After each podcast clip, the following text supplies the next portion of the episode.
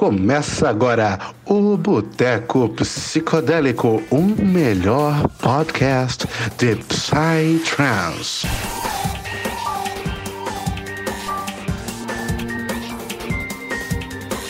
Sejam bem-vindos ao Boteco Psicodélico, o podcast que ele é favorito por todas as nações de Júpiter.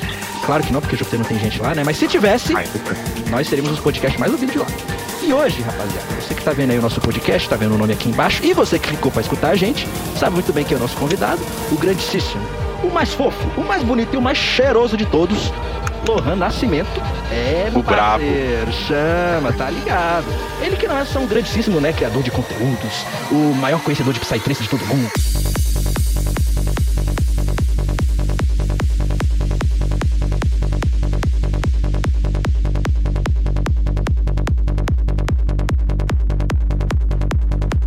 Também é um amigo pessoal nosso e francamente está sendo um prazer para mim gravar esse podcast hoje. Eu acho que vocês vão curtir tanto quanto eu.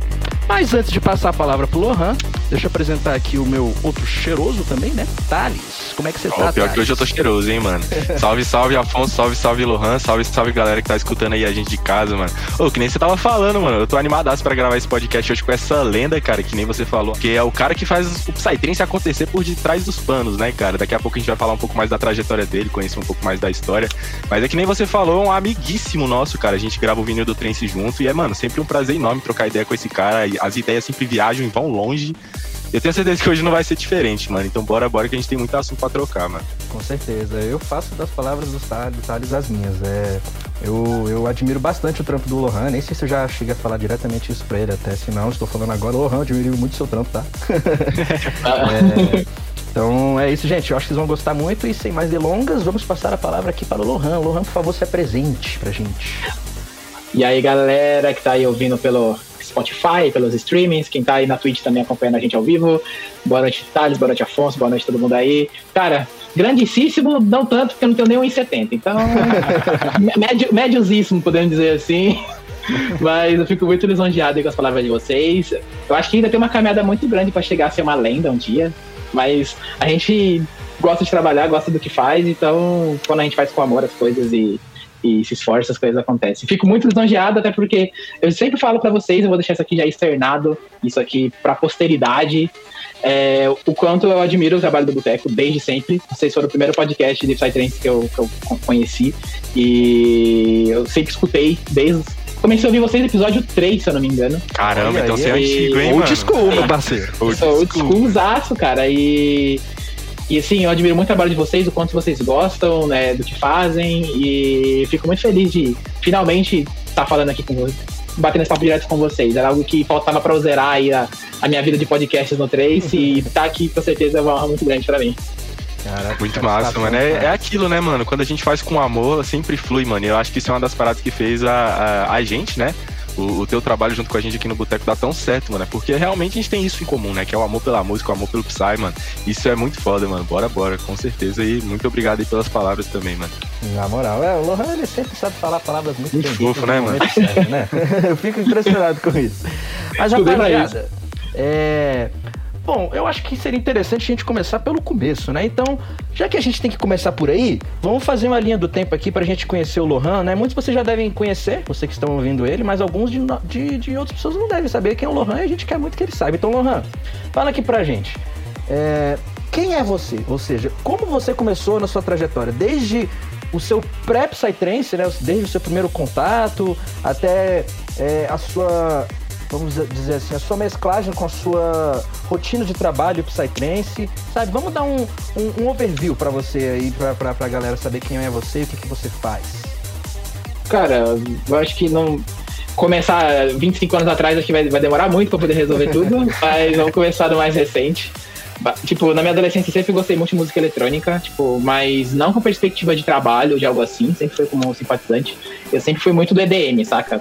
Peguei a época do Dimitri Vegas Like Mike, Armin Van Buren, Hardwell, Tiesto, toda essa galera e, tipo, dias e noites eu eu ficava na internet ouvindo sets na Tomorrowland, no Ultra, e ficava, tipo, sempre ali ouvindo e tal. Spinning Aí- Records, né, mano? Nossa, total. Eu, eu, Escutava mano, a- também. esses dias fazia tempo que eu não via os sets do Ultra que vem no YouTube. E aí, tipo, quando entra aquela vinhetinha que é um dubstep meio doido, assim, me deu uma nostalgia, cara, tipo, de, do momento que eu virava tardes lupando. Tipo, eu ouvi o mesmo set a semana inteira, assim. Tipo, era os mesmos sets todos os dias a semana inteira. E. E assim, eu nunca tinha perspectiva de trabalhar com isso. Tipo, real, assim. A minha, eu queria estudar cinema, essa era a minha brisa, tipo, de, de faculdade e tal. Eu cheguei a conseguir um estágio antes de fazer a faculdade. E aí, quando eu tive a minha vivência na produtora, eu falei assim: não é isso que eu quero pra mim, porque era uma rotina muito louca. Acredito. Quem diria que anos depois eu estaria numa rotina tão louca quanto que eu vivia na produtora? A vida Mas cobra. É, nunca diga nunca porque você as coisas que você planeja, que você sonha. Mas quando eu decidi- fazer minha faculdade, eu fiz de relações públicas, né? E queria trabalhar com. Sempre gostei dessa área de comunicação, já tive blog na minha adolescência, então sempre gostei de escrever, sempre curti isso. E depois de diversas lutas da vida e diversas situações aconteceram na minha vida, é, tive a oportunidade de ir numa festa, que foi o Electric Zoo, aqui em São Paulo, em 2017. Aqui em São Paulo não, tô em Minas, mas lá em São Paulo. É, foi o meu primeiro rolê, que era um rolê de, é, de- que era de EDM. E foi meu, meu primeiro contato com música eletrônica, porque eu não ia em balada, não ia em rolê, em nada, assim. Tipo, meu, meu conhecimento de música era só o que eu via no YouTube. E nesse rolê eu, eu tive contato com, com a música eletrônica em si. E a partir dali, da vivência que eu tive da- de observar, começar a conhecer o ambiente, comecei a pensar, cara, eu acho que daria para escrever é, sobre isso, criar alguma coisa nesse sentido, sabe?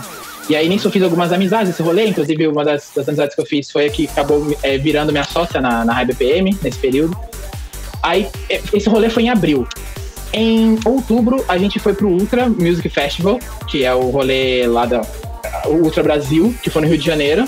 E lá foi onde teve o start. A gente falou, não, vamos fazer isso e eu usei minha expertise que eu já tinha com redação, a outra usou Então, a, a, a parte que ela segunda festa já foi um outro ou nesse período você foi em várias outras? Eu, eu- mano, pra, pra ser sincero, quando eu fui nesse, nesse rolê no Exu, foi tipo algo que eu, foi tão fora da caixa pra mim que eu não me sentia realmente dentro daquilo, sabe? Tipo, eu falei, nossa, esse bagulho é muito doido, é muito alternativo pra mim, não é minha brisa. Bota fé. a gente Ah, já eu- tá no Psytrance, que é o mais É, longe aí- possível, né? Que a gente pode chegar, eu acho. Exatamente. E nessa época, inclusive, eu, come- eu comecei a ter minha primeira referência do que era Psytrance, porque nessa época o Vini Vici tava bombando no mundo inteiro com o Armin Van Buren e com a Great Spirit. Ah, isso era 2016 e 17. 2000 né? É, então, foi a Great Spirit, acho que entrou no final de 2016. Foi uma coisa assim, É, eu que acho. Foi mesmo, sim. Foi, porque no meio de 2017 ou meio de 2018 foi a Chakra, que foi a, a deles com W&W, que também bombou. Muito pra Tá caralho. ligado? Eles pegaram uma sequência, e aí, tipo, eu tive o primeiro contato com o trance aí. Tipo, primeiro é, ouvindo esse. Porque toda festa, mano, todo DJ tocava a bendita da Great Spirit. Todos, Todos é. tocavam. Todos. Mas- Isso não era era exclusivo o- do Psytrance, não era exclusivo. Sim, né, foi a música que realmente quebrou barreiras, tá ligado? Logo depois da Fleetback. Mas eu acho que a Great Spirit pegou muito mais, principalmente aqui no Brasil, eu vendo assim. E, e aí juntava isso com o que eu gostava de ouvir. Eu assistia muito streaming de LoL, tá ligado? E os jogadores, os, os, os streamers, os pro players sempre colocavam trance no, no- no- nas, na- nas lives. Então eu gostava de assistir os caras jogando, ficava ouvindo trance e, e aí eu fui começando a conhecer. Aí já, eu fui no Ultra, aí no Ultra também, Great Spirit a rodo, enfim, teve todos esses aí. A gente decidiu começar o projeto. Dez dias depois criamos o primeiro site, foi a Behavior. E aí a ideia era ser uma mídia eclética. Porque, tipo, a gente não conhecia ninguém, a gente não tinha contato com a cena, não tinha contato com o dono de evento, nem nada.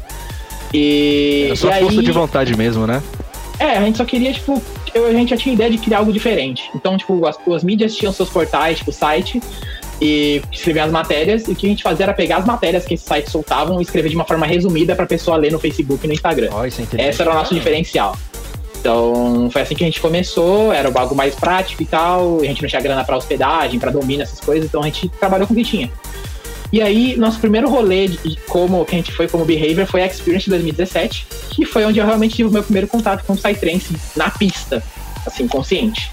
Então eu lembro que a gente ficou até das seis da tarde até meia-noite no palco principal e depois a gente, eu passei a madrugada toda no de trance.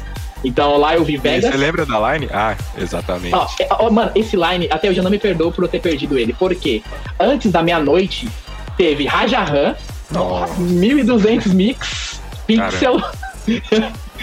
tipo, eu perdi isso, tá ligado? Tipo, Nossa, eu eu não me perdoo porque eu podia ter visto o Mestre Raja, tudo bem que Mas- eu não entender nada. Você já teve outra, outra experiência de ver esses artistas ou E- nunca mais? Então, o Raja eu ia ver no Flor da Vida, que foi, tipo, cancelado Ah. porque, tipo, a pandemia entrou e ele assim, na semana seguinte começou a fechar tudo. Sim. E eu perdi o Raja. O Pixel eu vi duas vezes, na Tribe 2018 e na Maia 2019. E GMS eu vi acho que só uma vez na, nessa Tribe 2018. Mas, tipo, mano, não- até hoje não me perdoo por eu ter perdido o Raja Han nessa, nessa edição, tá ligado? E aí eu, conheci o Vegas, tipo, ouvi o Vegas primeira vez na pista. Vegas naquela época eu era muito hypado com Berg. Assim, tipo, Sério? muito hypado. Berg foi, acho que, um dos primeiros grandes nomes assim, quando eu comecei a conhecer, tá ligado? Além do Bota Vini. Vitt, que pra mim, até hoje é, tipo, acho que uma das referências principais, assim, pra, de, de, de, de inspiração também, pelo, pela trajetória que eles têm e tudo. Mas, tipo, eu era muito de ouvir Berg, DZP, High Profile. Nossa, essa O- época o DZP tinha aquela música Bangra lá. Acho que eu comentei dela Exato. até no vinil, cara. Essa música é estouradíssima no streaming. Tem muitas e muitas e muitas plays no. E eu jurava que ele era gringo. Inclusive, uma vez eu trombei ele num backstage no, no rolê aqui em São Paulo. Eu falei, mano, eu jurava que você era gringo. Você foi uma das primeiras referências que eu tive de trance. E ele, tipo, mano, é sério? Tipo, é que eu não tenho cara de gringo. Eu falei que eu não sabia nem como é que era a tua cara. Eu só via nos, nas músicas, tá ligado? Né? Eu só via a capa da Banga, que era aquela imagem do Deus indiano, se não me engano. E aí. E eu achava que ele era gringo, porque minhas referências todas eram gringas.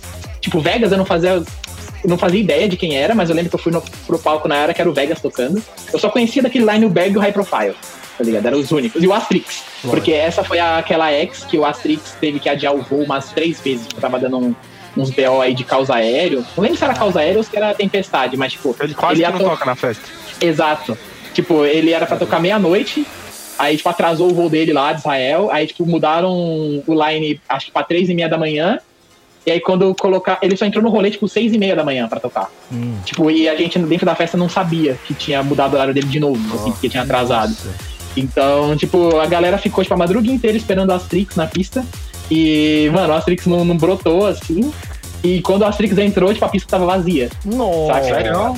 Eu já tava esperando você falar que lotou como. Eu também. nunca. eu tava esperando a esse desfecho.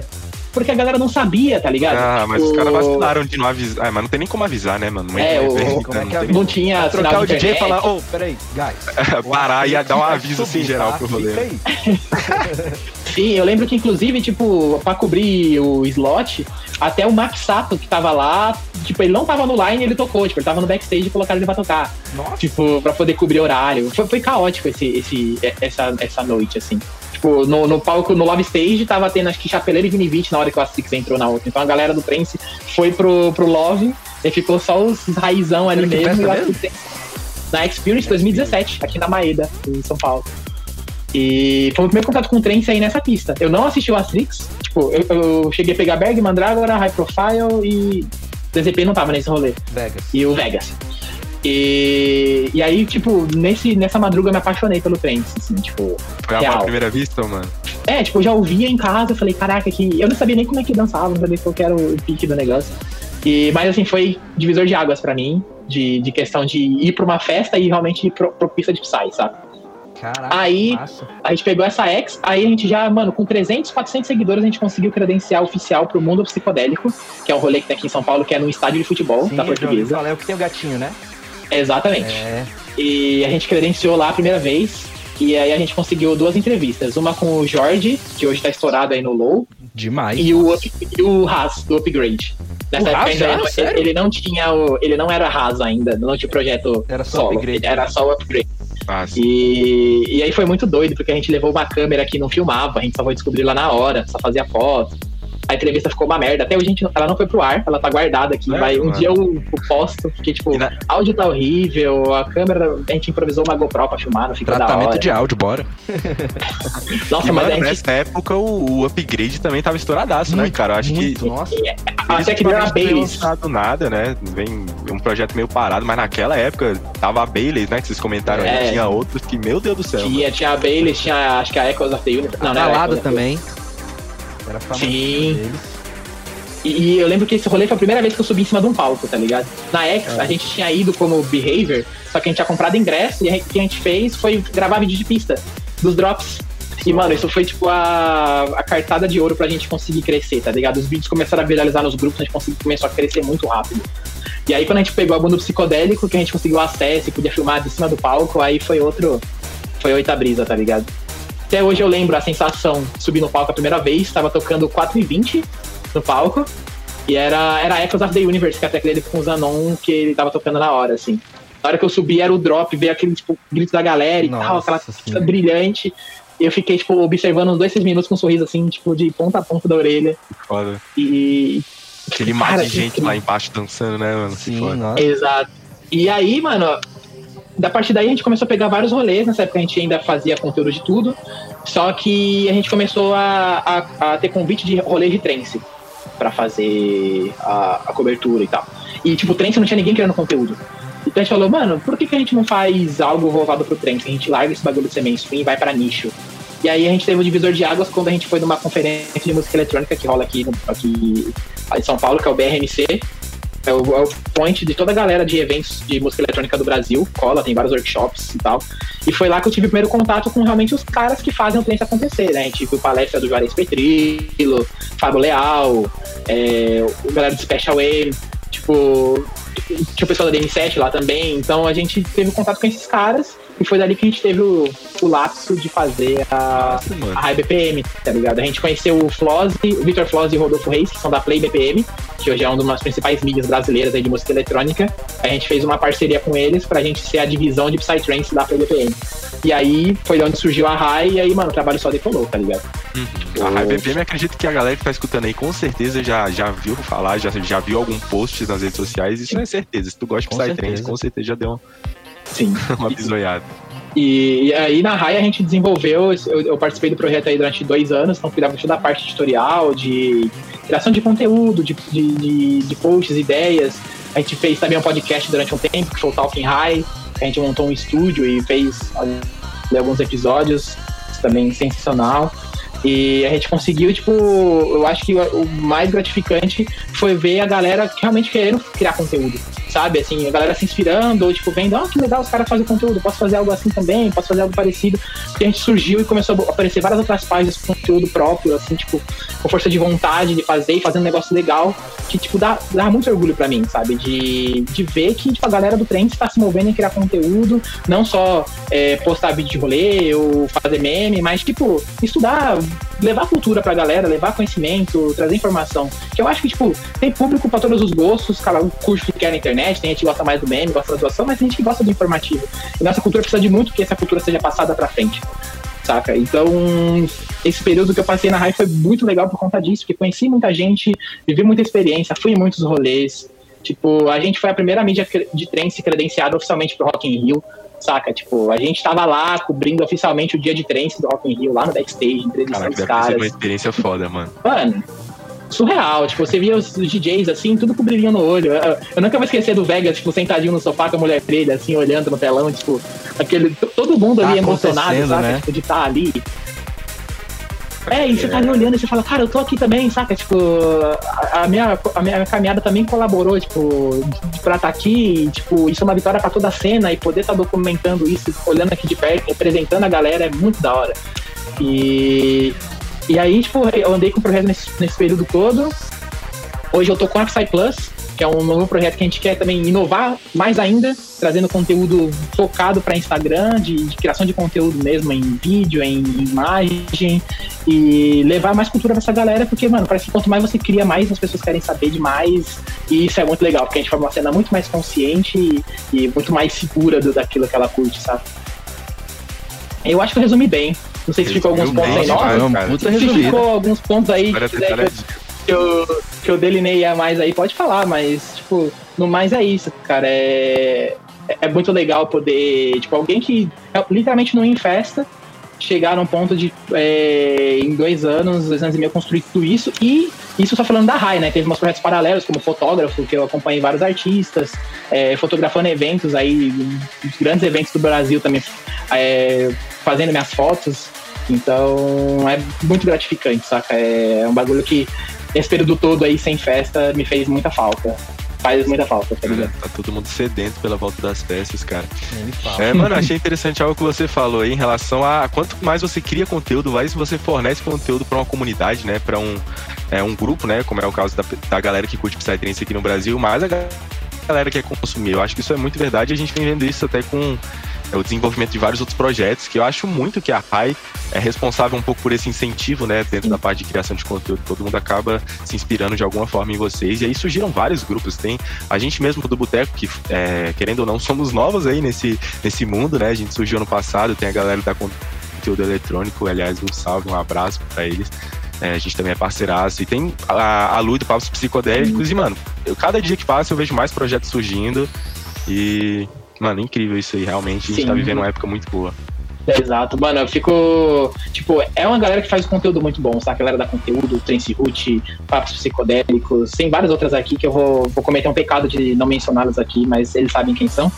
Mas é tipo, isso é da hora porque cada um cria o seu conteúdo, é, tipo, do seu jeito, com a sua linguagem e, e atinge mais gente, sabe? Tipo, Boteco, mano. Pô, Boteco podcast é referência de Psytrance. Você pega a galera da conteúdo com suas playlists, é, trazendo cultura trance, trance root, desenterrando uns vídeos clássicos aí que contam a história da nossa cena.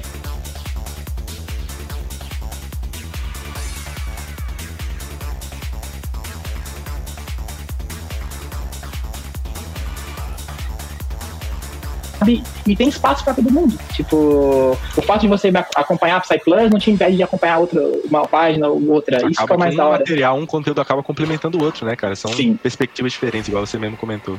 Total, eu curto demais, velho. Curto acompanhar, ver esse crescimento, ver páginas que antes tinham pouquíssimo conteúdo voltando a, a, a criar, saca? Tipo, voltando a, a se movimentar, vendo ali esse outro formato, se, se inspirando nele, ou mesmo fazendo por conta própria, criando algo novo.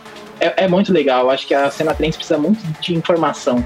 A gente vive muito essa questão da, de ter a discriminação por conta do ambiente da rave, enfim, tem muito tabu que a gente tem que quebrar ainda. E pra mim, a melhor forma de se quebrar tabu é levando informação, velho. Assim, quanto mais under você fica, quanto menos as pessoas sabem do que rola ali dentro, mais brecha você abre pra alguém interpretar você do jeito que, que bem feito, tá ligado? Então, quanto mais informação a gente cria, quanto mais coisa a gente, a gente le- traz e mostra pra galera, mais a gente vai quebrando essas barreiras e vai seguindo. Uhum. Cara, eu pessoalmente tenho inveja da galera que tá entrando na cena hoje em dia, mano. Porque, tipo assim, quando eu comecei a ir em festa lá no, no início de 2018, tipo, eu também com Psytrance foi amor à primeira vista. Tipo, eu fiquei viciado, escutando muito em casa e querendo consumir mais conteúdo, querendo saber um pouco mais daquele universo. E nessa época não tinham muitas páginas, não tinha muito conteúdo rolando a respeito de Psytrance. Então eu fiquei lá só na, na vontade mesmo. Mas hoje em dia a galera, que bom, né? Tem esse tanto de conteúdo rolando e, véi, exatamente isso aí que você falou, mano. Muito foda e aproveita aí, você que tá entrando na cena agora, tem muito conteúdo, muita informação. O vinho do Trance aí pra você se antenar nos lançamentos, cara, o que não falta é conteúdo. É, você sabe mano. se o Afonso tá bem, cara? O Afonso tá ali. Tá Tá aí, meu filho. Alô? Pois Alô? não, dando umas travadas pra mim. Fiquei preocupado contigo. Alô, alô? Tô conseguindo me ouvir? Sim, sim. Tá ouvindo a gente? Tá, tá fluido aí? Tô ouvindo é porque aqui tá, tá- Não sei o que, que tá travando aqui no meu computador, velho. Aqui tá, tá dizendo, ó, code, codificação, não sei o que, sobrecarregada, baixas configurações de vídeo. Você tá quantos minutos aí de podcast, ô, Tá com Afonso? Só pra 23 anotar o. gravados. Demorou. Não sei o que tá acontecendo aqui. De- Deixa eu desligar meu roteador de novo.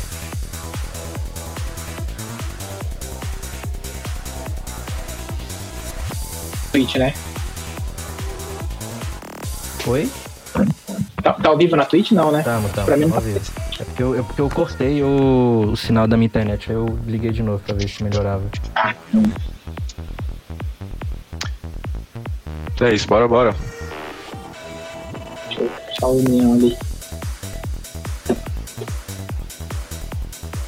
Vocês estão conseguindo me ouvir bem? Sim. Eu tô, eu tô meio travado, porque é, parece que eu tô um pouco travado. Sim. aqui. Aqui, pra mim, você tá meio travado, mas a sua voz tá rolando de boa. É porque tinha hora pra mim, mano, que eu olhava e eu achava que você tava falando, velho. E aí não saía som, eu achava que tinha alguma coisa de errado. Bom, se a voz tá conseguindo sair de boa, acho que a gente consegue dar prosseguimento então. Tá, então vamos voltar. Tá, Uhum. então. É, deixa eu continuar aqui então de um assunto que Então eu já, bora, a gente tava falando. Você terminou de falar da sua. A gente tava falando do- da criação de conteúdo no Psytrance. Sim, sim. Uhum. É, Bora. Vamos puxar aqui. Eu, eu puxo essa daqui então. É, vou puxar em 3, 2. É. Você fala alguma coisa, Thales? Thales? Thales. Alô? Uh-uh. Não? Tá me escutando? Tô, tô escutando, mas não sei se você Tá me escutando? Tô escutando, alô. Eita. Alô? Alô? Tá me escutando? Alô.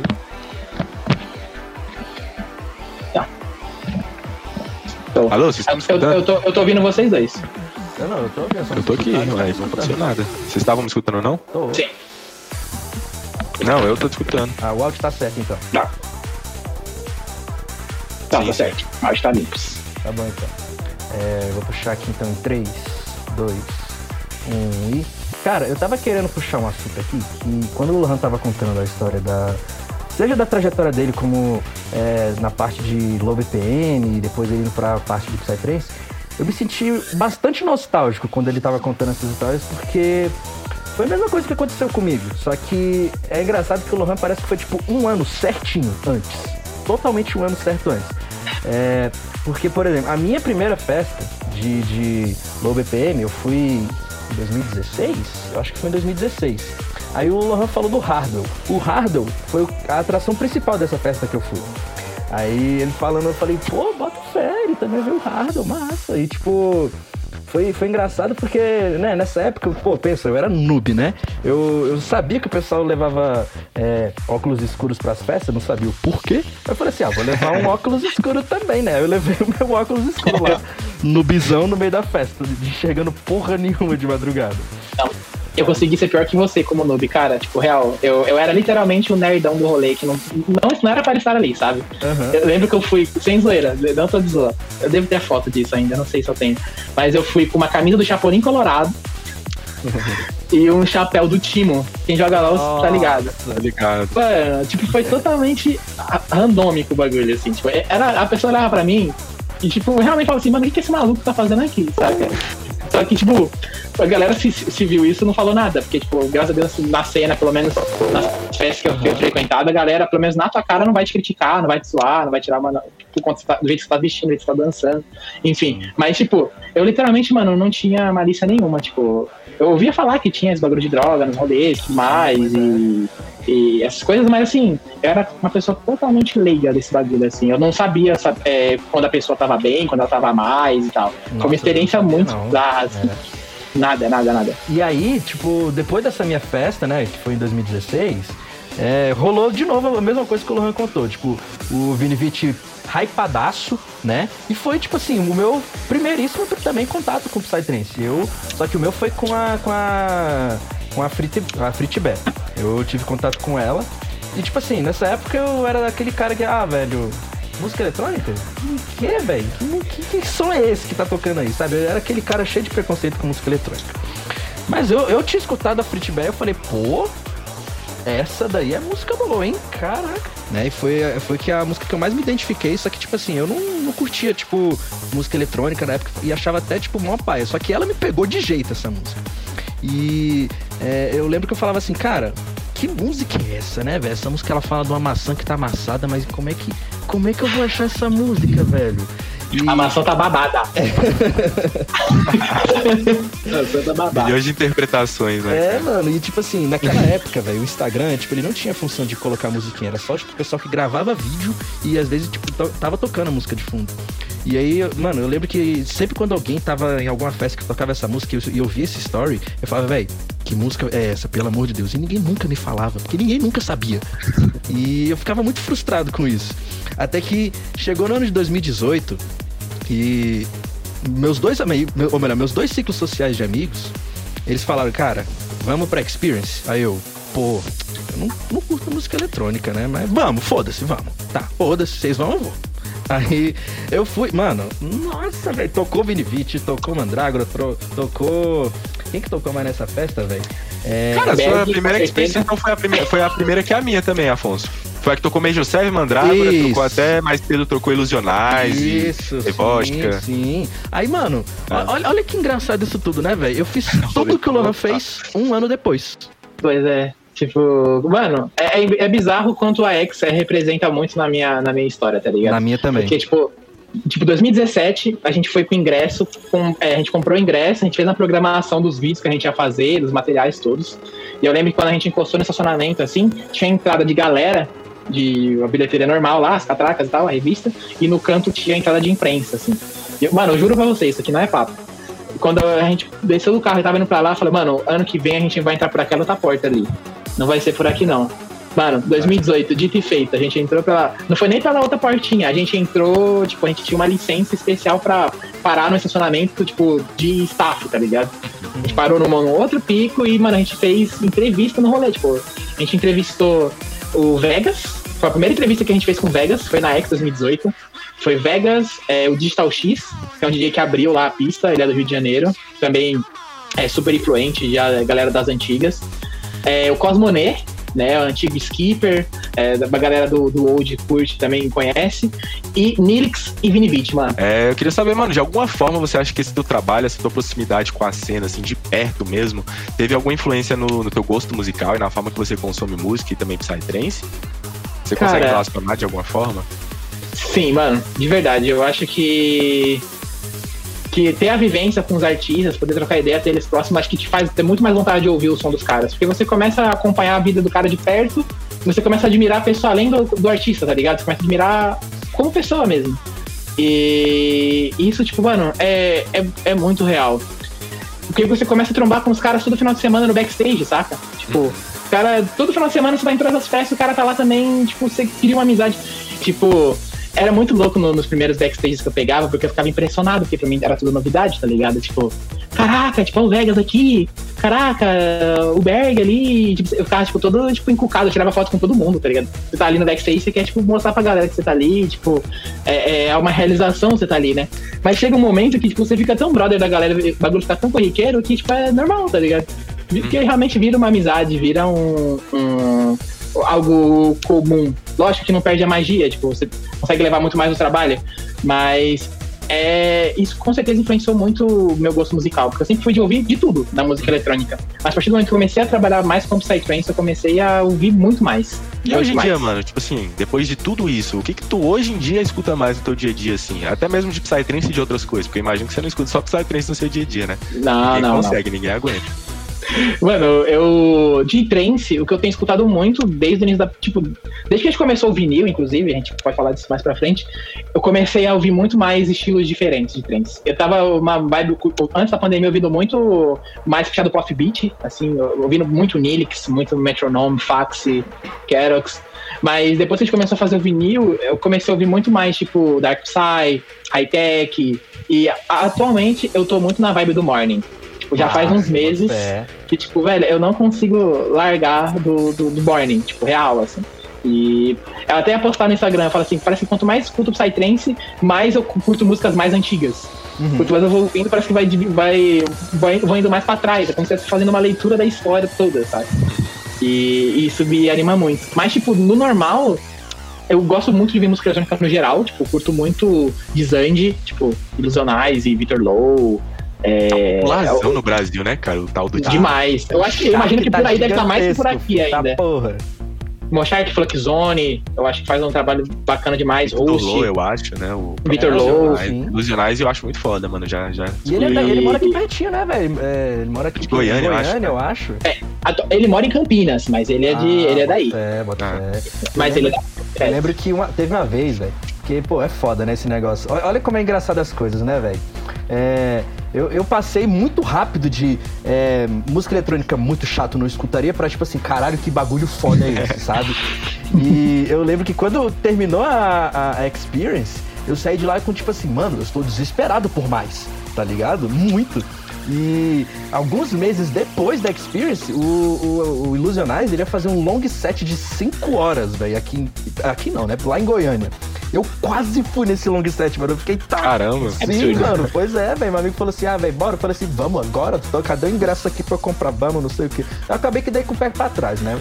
Mas, mano, nossa, velho.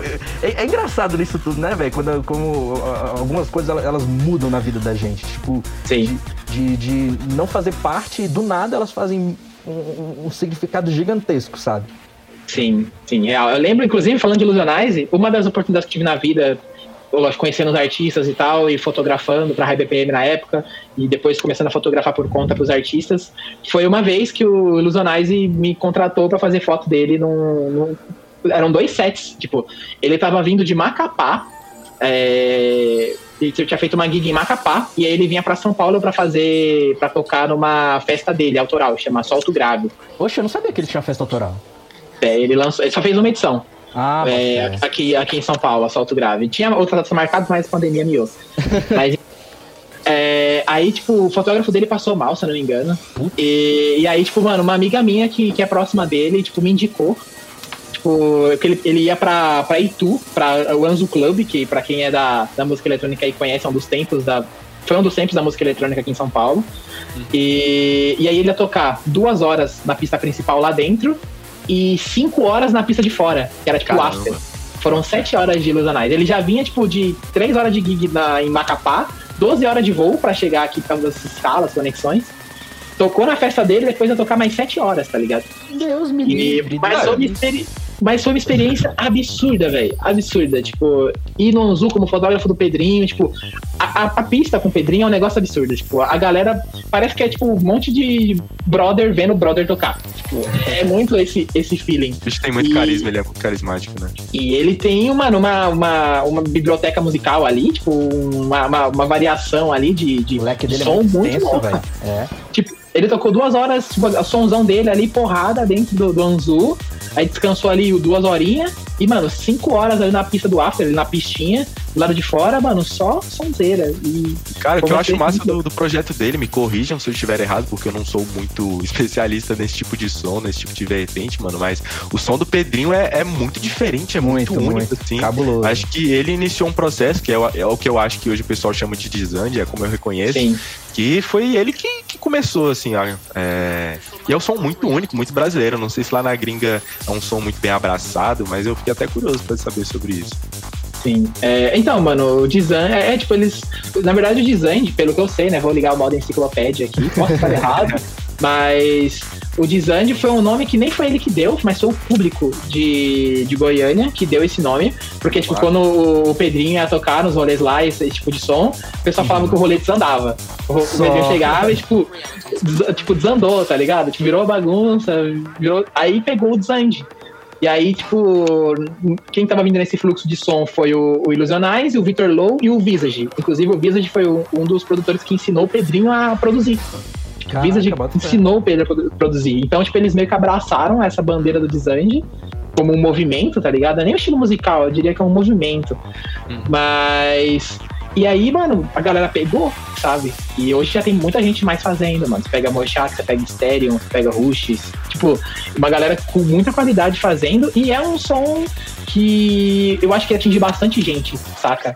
É- É um som que eu curto bastante de ouvir, assim. Quando o Pedrinho faz os sets dele de 3, 4 horas, assim, eu tô lá. Todo set que ele, que ele faz, eu tô lá assistindo. Real. É, Eu já tem curti um- o set dele, é bom, mano. Tem um DJ, na verdade DJ não, produtor, melhor dizendo, que, que eu conheci na mesma época que eu conheci, que eu passei a apreciar o som do Pedrinho, né? Tipo assim, pra colocar né, em uma- um, espaço temporal, isso foi tipo quando eu conheci a música Time que o Pedrinho fez. Nossa, Nossa, sensacional. eu tava, eu tava na Playground quando ele lançou essa música. Nossa! Que ele, que, que ele fez o reloginho com a galera, Sim, assim. aham. Esse set Ó. tá gravado, inclusive, lá no YouTube dele, mas eu, eu tava nessa pista aí dessa Playground. E aí eu conheci ele mais ou menos nessa época, o pessoal já se situar. E aí tem um, um outro produtor também, eu não, eu não sei como é que é, tipo, o jeito certo de falar o nome dele, e olha que é bem fácil. Eu não sei se é Vini, se é Vine, não sei. É, é um produtor que, que, tipo assim, ele é brasileiro, tá? Novíssimo. Novíssimo. É um com o chapéuzinho? Sim. Exatamente. É Vini. Vini, pronto. Cara, eu não sei se ele também é de Zand, tá ligado? O jeito dele, de- dele produzir as músicas, mas é, o, o, o que eu particularmente consumia muito do Illusionize era praticamente os sons desses dois caras que eram muito parecidos.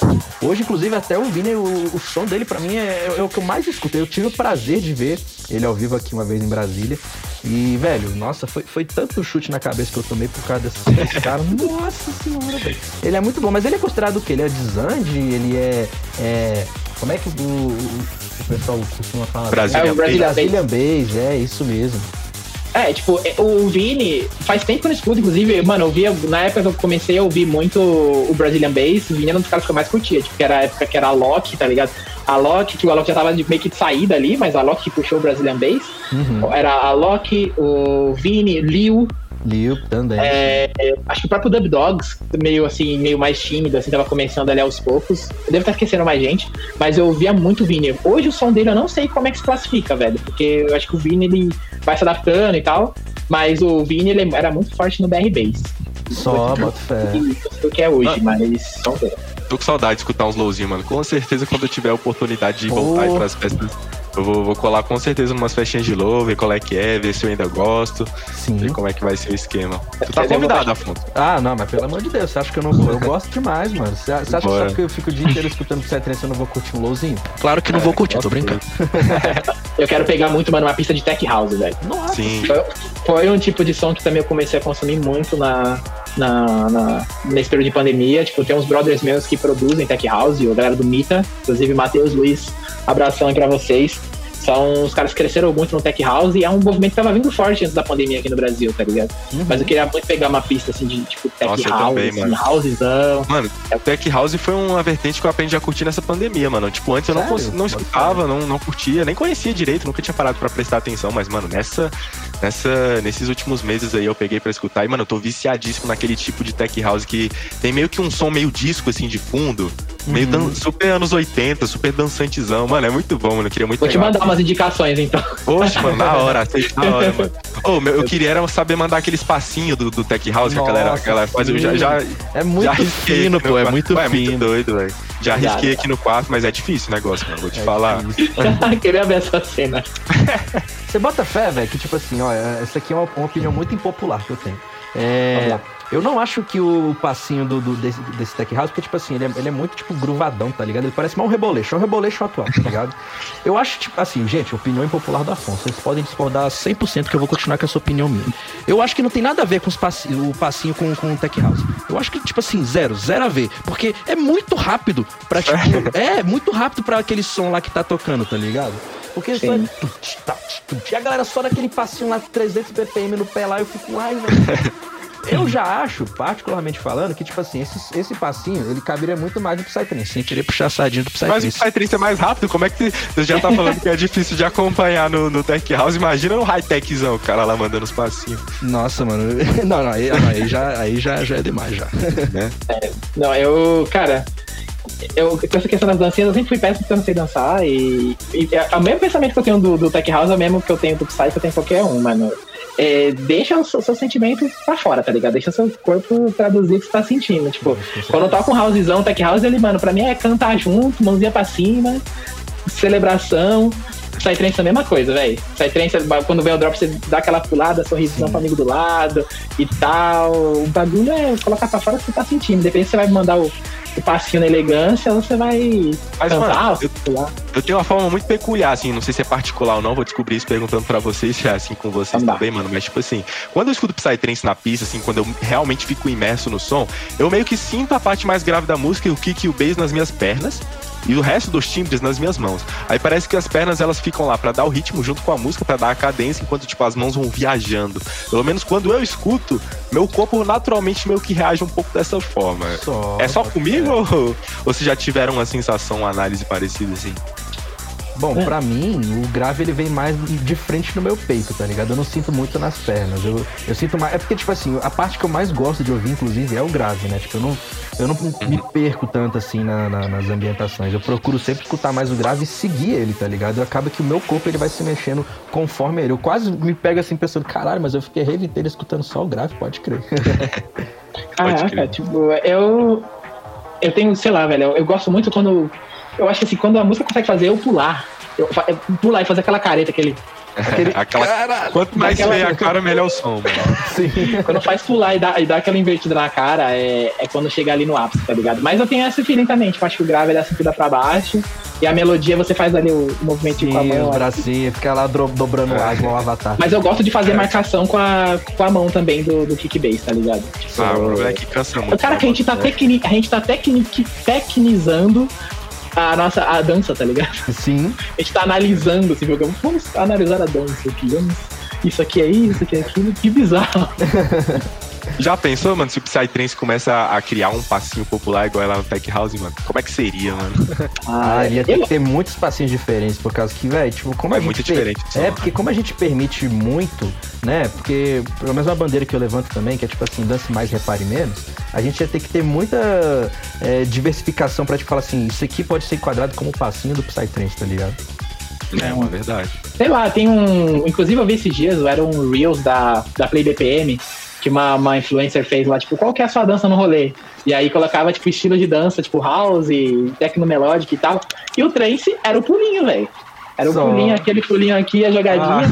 Eu acho que isso traduz bem, cara. Eu acho que É é, acho que se tem algum estilo que faz realmente a galera pular, assim mesmo, no ritmo da música ali, que, que consiga se transformar mais pulando, eu acho que é o que é o trance, velho. Mas, acho ó, até por ser mais rápido, tá ligado? Se, eu- se vocês quiserem aqui uma referência, que eu acho que, eu acho que todo mundo vai pegar esse CD aqui legal, existe um cara que tem um canal no YouTube chamado Triângulo das Bermas, tá legal? É o Rafael Lúcius. Ele tem um monte de vídeo. Na verdade são dois, mas é um monte vídeo é icônico. É, mano. esse vídeo é cômico, que é tipo. é, eu, esqueci o nome dele, mas. Tipos de fritos, ele tem a versão Exato, 2 de de O nome desse cara é, é Thiago, é de Triângulo das Bermas? É, Eu pensei é, pelo das nome dele mesmo. O nome dele é Rafael Lúcius. Então, conheceu como Rafael Lúcio, não por esse nome, pô. Esse vídeo é emblemático. É. Muito, aí tem vários tipos, mano. Nossa, eu me lembrei agora, velho. Eu sempre, eu sempre sou pego nas festas, eu sempre fico lá impressionado. Eu fico, caralho. Ou então o Manja Drop, eu adoro o seu Manja Drop. Nossa, Eu sou o Manja Drop total, velho. Ah, mano, tô com saudade desse vídeo, tem que rever, mano. Eu sou, eu sou o Manja Drop porque eu sei a hora que dropa na Genetic Lottery. Ah, eu sempre mas- pulo na hora certa. Eu Sempre treinei tem alguém muito na, na. Genetic Lottery que pula errado, mano. Sempre. mano. Todo mundo pula Todo errado na Genetic errado Lottery. Mas eu tenho... Pô, mas é sei, ruim né? errar drop, mano. Quando você tá na brisa, curtindo lá na pista, mano, tu erra o drop. Você fala, porra, tipo, tu até volta pra terra, tá ligado? Você até perde um fluxo. Quando entra a música, você já, já miou, tá ligado? Já não, não vai. Não, e é engraçado porque tem muito DJ que ele sabe que, tipo assim, ia ser o momento certo pra dropar a música. Só que ele não dropa e ele ainda faz assim lá no palco. Não, não, calma, calma, calma, calma, calma. A gente fica, ô irmão, tá me tirando. Nossa, porra, essa porra." é a hora que a mãe dele é xingada, eu vou te falar, viu, mano? Você é louco. Eu- Aquilo mano, eu aqui lembro- em Brasília é desse jeitinho, mano. Eu lembro a vez que, assim, teve uma época, acho que foi em 2018, 2019, que viralizou muito o remix do, do Modus da track da Altruísmo, da Ah, 311. sim, sim, 311. E aí, mano, todo mundo tocava essa música, tá ligado? Todo mundo tocava. Até que teve uma vez que eu fui no rolê, na Mundo Psicodélica, inclusive, de 2019. A Altruism tocou nesse rolê. E aí ela fez e colocou no final do set, obviamente, né? A galera. Tinha muito amigo meu que falou: só tô aqui cedo no rolê pra poder ver Altruism e ver essa música dela. Era o, o ápice da- do set. Uhum. E aí ela fez um edit do, do drop final que tava todo mundo acostumado. Na hora que entrava o drop, ela meteu um, um fake, tá ligado? Aham. E aí o drop levava mais um tempo Todo pra estourar. Todo mundo errou. E a galera ficou tipo, mano. Aí é, não sei o que. Aí quando entrou a segunda, que mudou uma dinâmica um pouco do kickbase do, do drop, a galera foi da vez, mano. Foi um fake drop positivo. Deu uma, uma É, magia a mais pra música, tá ligado? Caraca, Sim, que louco. Mas agora, gente, eu queria trazer aqui um, um, um assunto que, que particularmente eu tenho muita curiosidade pra, pra perguntar pro Lohan. É, que é, ô Lohan, beleza, a gente já trouxe aqui, né, como é que você entrou na cena do Psy, né, como é que é, você teve o seu, a sua network e tal. Mas eu queria mais saber em específico, cara, você tem um contato muito grande, com- seja com artistas, né? Eu, eu falo isso, pessoal, porque, tipo assim, a gente grava o Vindo do Trem, a gente conversa bastante. E aí o Lohan, ele conta muito das histórias pra gente. E, véi, você tem um... Ó, por exemplo, o Lohan, ele, ele é amigo pessoal do Bonnie do Major 7. Vai se fuder, tá ligado? Vai se fuder. É, o cara, ele conhece, tipo, o pessoal da DM7 toda. Então, tipo assim, como que, que você começou, é, especificamente, esse, essa sua network? De, tipo assim, você hoje, tipo, conhece pra caralho essa galera, você tem um contato facilmente com eles, eles te respeitam bastante pelo tipo de conteúdo que você criou, sabe? Então, como é que surgiu isso tudo? Como é que surgiu você, esse approach até é, é, essa galera e depois você manteve o contato, criou uma network, trabalha com eles? Cara, é muito do, do que a gente ofereceu de novo, tá ligado? De, porque o tipo de conteúdo que a gente criou na High BPM era o que realmente não tinha. E foi até uma das dores que os artistas falavam né, nessa conferência que a gente foi, onde a gente decidiu ir pro Psytrance, foi que assim, o artista ele faz muito esforço realmente poder se divulgar, principalmente no Psytrance, que é um estilo mais under e tal. E não existe nenhum tipo de veículo, algum tipo de intermediário que fale assim, pô, o conteúdo desse cara é top. Olha esse artista aqui, a música que ele lançou, que da hora. os artistas tinham que se divulgar por si próprio, tá ligado? Então, ele atingia aquele público ali tocando nas festas, e aí, tipo, ele tinha que ser o próprio motor de marketing de comunicação do próprio público. Então, a partir do momento que surge uma, um, um terceiro ali, um veículo de mídia, que, tá, que quer somar com a cena e, tipo, faz um conteúdo da hora e fala, ó, oh, galera, é, escuta esse cara aqui, começa tipo, a crescer, ganhar volume, ganhar espaço, obviamente a galera fala, meu, eu quero estar tá lá também. Tipo, eu vou lançar minha música, eu quero estar tá lá também. Então é vem um pouco da necessidade que existia na cena, a gente tipo, foi muito inteligente de poder é, perceber isso e de executar bem o que a gente uhum. se propôs a fazer. E, consequentemente, isso ganha o respeito da galera. Então a pessoa fala, meu, a galera faz o trabalho da hora, quero trabalhar com eles, vou ajudar eles e eles vão me ajudar. Então, a gente cresceu muito nisso. Então, contatos que eu tinha com a DM7 eram assim. Eu lembro que, inclusive, a primeira vez que eu conversei com alguém da DM7 mesmo, foi na Tribe 2018. A gente tinha acabado de entrar como High BPM. A gente tinha mudado de behavior para High BPM. O primeiro rolê que a gente cobriu oficialmente foi a Tribe 2018, que foi o retorno para Pedreira, lá o lugar emblemático que a Tribe acontece. E, e aí no backstage eu encontrei a Reality Test. Caraca. Tipo, mano, era fãzaça, tipo, mano, uma amiga minha também super fã, e, velho, eu consegui arrastar minha amiga pro backstage pra que ela, ela tinha emoções de conhecer ela pessoalmente Massa, e tal. Mano. Aí promover esse encontro lá. E aí nisso eu conheci o Toninho, inclusive, mano, tiver ouvindo, abraço, Toninho, tamo junto sempre, que é o gerente de marketing, se eu não me engano, da, da DM7. E ali a gente começou a bater um papo, eu apresentei o projeto, já tinha um volumezinho e tal, e a gente começou a conversar. E aí, tipo, quando surgia alguma coisa da DM7, eu ia lá, pra gente ir lá fazer um controle da hora, publicava via o DM7 se movendo, a artista lançando alguma coisa, a gente ia lá e publicava. Até que eles começaram, tipo, meu, a gente pode fazer algo assim, assim, assado, e começamos a crescer. Mesma forma assim foi com a Season Bookings também. Uhum. Então, tipo, a gente, a gente começou o trabalho, começou a ser visto, a página começou a crescer, os artistas começaram a divulgar esse material, e, mano, foi algo natural, sabe? Tipo, é muito legal você ter como parceiro de trabalho, como um brother que confia no seu trabalho, um cara que você tinha como um ídolo, sabe? Assim, Muito, um artista assim que você conhece. E, eu vejo que foi começou assim, foi natural, a gente começou a criar as pautas e tal. Até hoje eu faço trabalho de história de imprensa também. Então, hoje os artistas falam, meu, é, o Lohan escreve bem, tipo, tem um bom relacionamento dentro dos veículos de mídia, vamos trabalhar com ele. E, e é muito legal, porque, mano, é um, é, é uma, é um trabalho bem feito, com um bom relacionamento e com essa mentalidade de crescer, porque todo mundo quer crescer, quer, e tipo, se você pode ajudar o outro a crescer e o outro pode te ajudar, mano, por que não? Eu penso sabe? da mesma forma, cara, e... É, é, mas foi muito natural, sabe? Tipo, no início eu lembro, eu igual eu falei antes, eu ficava vislumbrado nos backstage com cada artista que eu conhecia. Hoje, tipo, é muito mais comum, tá ligado? Mas não porque isso forma de ego e tal, mas porque, cara, é, virou o convívio, saca? Tipo, não tem mais por que tietar. Mas, mano, qual foi o artista que quando tu conheceu, tu falou, mano, não bota fé que eu conheci esse cara, mano. Tu falou, caralho, eu zerei a vida. Eu teve duas o situações. psicodélico, lógico. Ah, claro. Com certeza. Eu vou ficar Mas... assim no dia que eu conheci o Astrix, mano. Cara, até hoje eu não tive privilégio de trocar ideia com a Atrix pessoalmente, mas teve uma recente que eu vou contar depois, que vocês Olha, estavam no momento, que foi pelo Instagram. Mas acho que de, de pessoalmente foi o Vegas, porque o Vegas a gente tinha credenciado para Cabala Festival, com um rolê que rola aqui também em São Paulo. E vários lugares do Brasil também é itinerante esse evento. Tem vários palcos de vários estilos, Peak X, Peak Experience. E aí, tipo, mano, deu merda na nossa credencial. Era pra gente entrar no rolê, tipo, 4 da tarde, a gente entrou 7 e meia da noite. E aí, Caraca. tipo, velho, a gente atravessou o rolê para chegar no palco e eu, eu, tinha uma missão, que era conseguir um vídeo do Vegas dando feliz aniversário pra uma amiga minha. E eu tava lá cobrindo e tal, mas essa era uma, uma, uma missão pessoal. E aí, tipo, quando eu entrei no rolê, o Vegas já tinha terminado de apresentar. Eu falei, putz, lascou, miou o plano. Mas ele estava lá. Consegui achar ele no backstage. E, mano, ele foi super solícito, super, tipo, mano, super Vegas. Aham, uhum, sim, lógico. Entreguei meu cartãozinho lá pra ele, da, do veículo de mídia e tal. E, mano, virou uma, uma, uma broderagem que eu nunca vou esquecer, mano. Na X 2018, eu, o DJ tá tocando, ele chega com um pratinho de lanche e só oferecendo pra todo mundo no backstage, tá ligado? Do, do rider dele. Ele, mano, cara humilde, vai lá comer um lanche. Falei, mano, pô, o cara oferece comida. Paulinho é muito humilde, mano. Muito gente tá. boa, mano. A gente ah, teve a tipo, oportunidade tipo, de falar com ele no boteco também, mano. Sério, foi uma experiência. Incrível. Ele foi o cara que eu mais entrevistei. Eu acho que a gente fez umas cinco entrevistas. Entrevistei ele na X, entrevistei é, quando ele lançou o álbum novo dele.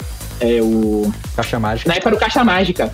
E fui lá no hotel que ele tava em São Paulo entrevistar. Rock in Rio a gente entrevistou ele também. Então, tipo, mano, foi sempre um cara que somou com a gente desde o início, saca? Desde quando a gente era página pequena, assim, ele sempre, tipo, mandava, falando, mano, vamos fazer entrevista sim, vamos criar um conteúdo sim, tipo, ele sempre foi, independente também, ele sempre foi de apoiar e ver, tipo, o crescimento do cara e ver que realmente, mano, ele é aquilo que ele demonstra, é muito louco. E a segunda experiência foi com High Profile, que um belo dia o manager dele, o Tom, que inclusive tá na DM7 hoje também, o Tom S, pra quem conhece, é, conhece Tom S, é, falou que o, o High Profile tinha uma ideia e que ele queria executar essa ideia com a gente. Que era a ideia de um tipo um talk show para falar um pouco a mais da vida do artista. Isso foi antes do hype dos podcasts. Uhum. Olha só, High Prof... Passos viu o futuro. Total. E, e, mano, tipo, ele tava ficando num flat aqui em São Paulo. E a gente fez um formato, um programa que inclusive tá lá no YouTube da RAI, tem uns 50 minutos de entrevista. A gente foi, mano, é, alugamos câmera, equipamento de iluminação, microfone. E a gente fez, tipo, um papo igual de um podcast, só que tipo, trocando ideias sobre a vida, sobre assuntos pertinentes, nem tanto sobre música, mas sobre vida. E foi, tipo, sensacional, porque assim, eu nunca tive contato de trocar ideia com High Profile, mas ele viu nosso conteúdo e falou, mano, acho que tem uma ideia que eu posso somar com eles. Chamou a gente, recebeu a gente lá no flat, super humilde, super gente boa, um paizão, assim, pai coruja, de muito amor pela esposa, pelo filho. E foi muito da hora, porque, tipo, eu tive esse lado de, tipo, realmente estar tá mais próximo da intimidade do artista e ver, assim, me, me admirar. Foi, acho que os caras que realmente me impressionaram mais dos que eu conheci, assim, de todos.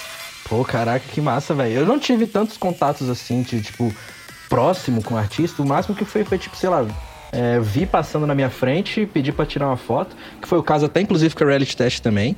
É, ela tava saindo do, do set que ela tinha acabado de tocar, ela, tipo, ela saiu no meio da pista, tá ligado? Aí eu, eu vi, tipo, dois caras, um do lado do outro, ela no, no meio, assim.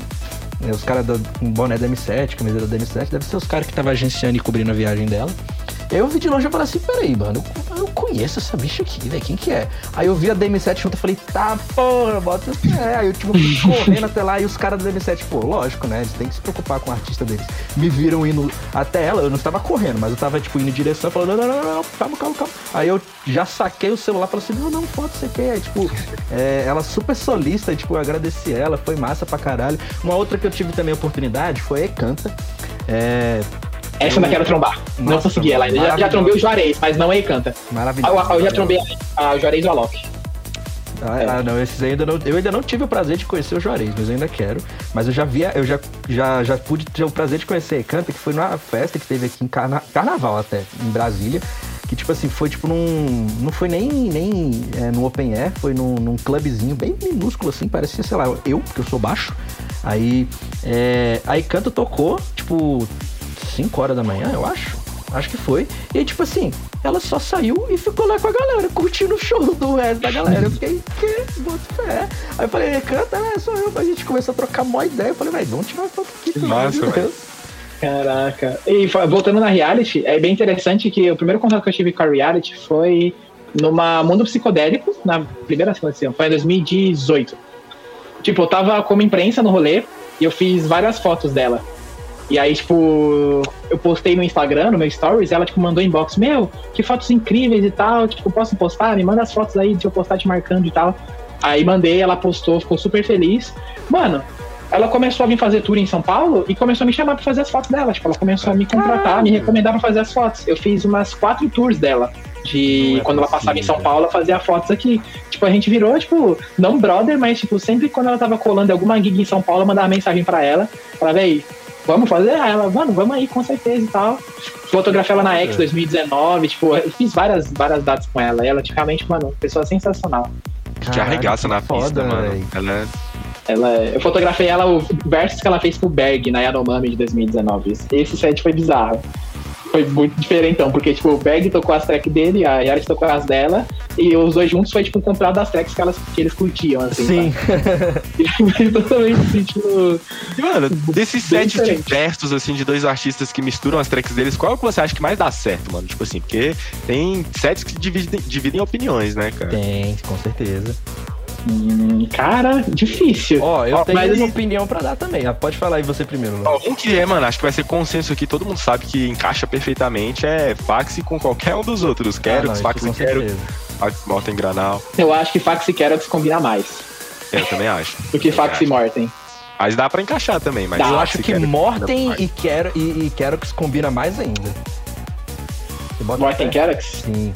É, eu vejo eles tocando geralmente mais juntos, né, do que as outras variações. Talvez seja um Cara. Eu, eu, go- eu gosto muito de Upgrade de Bizarre Contact. Esse é quente. Eu acho que, que bate muito bem.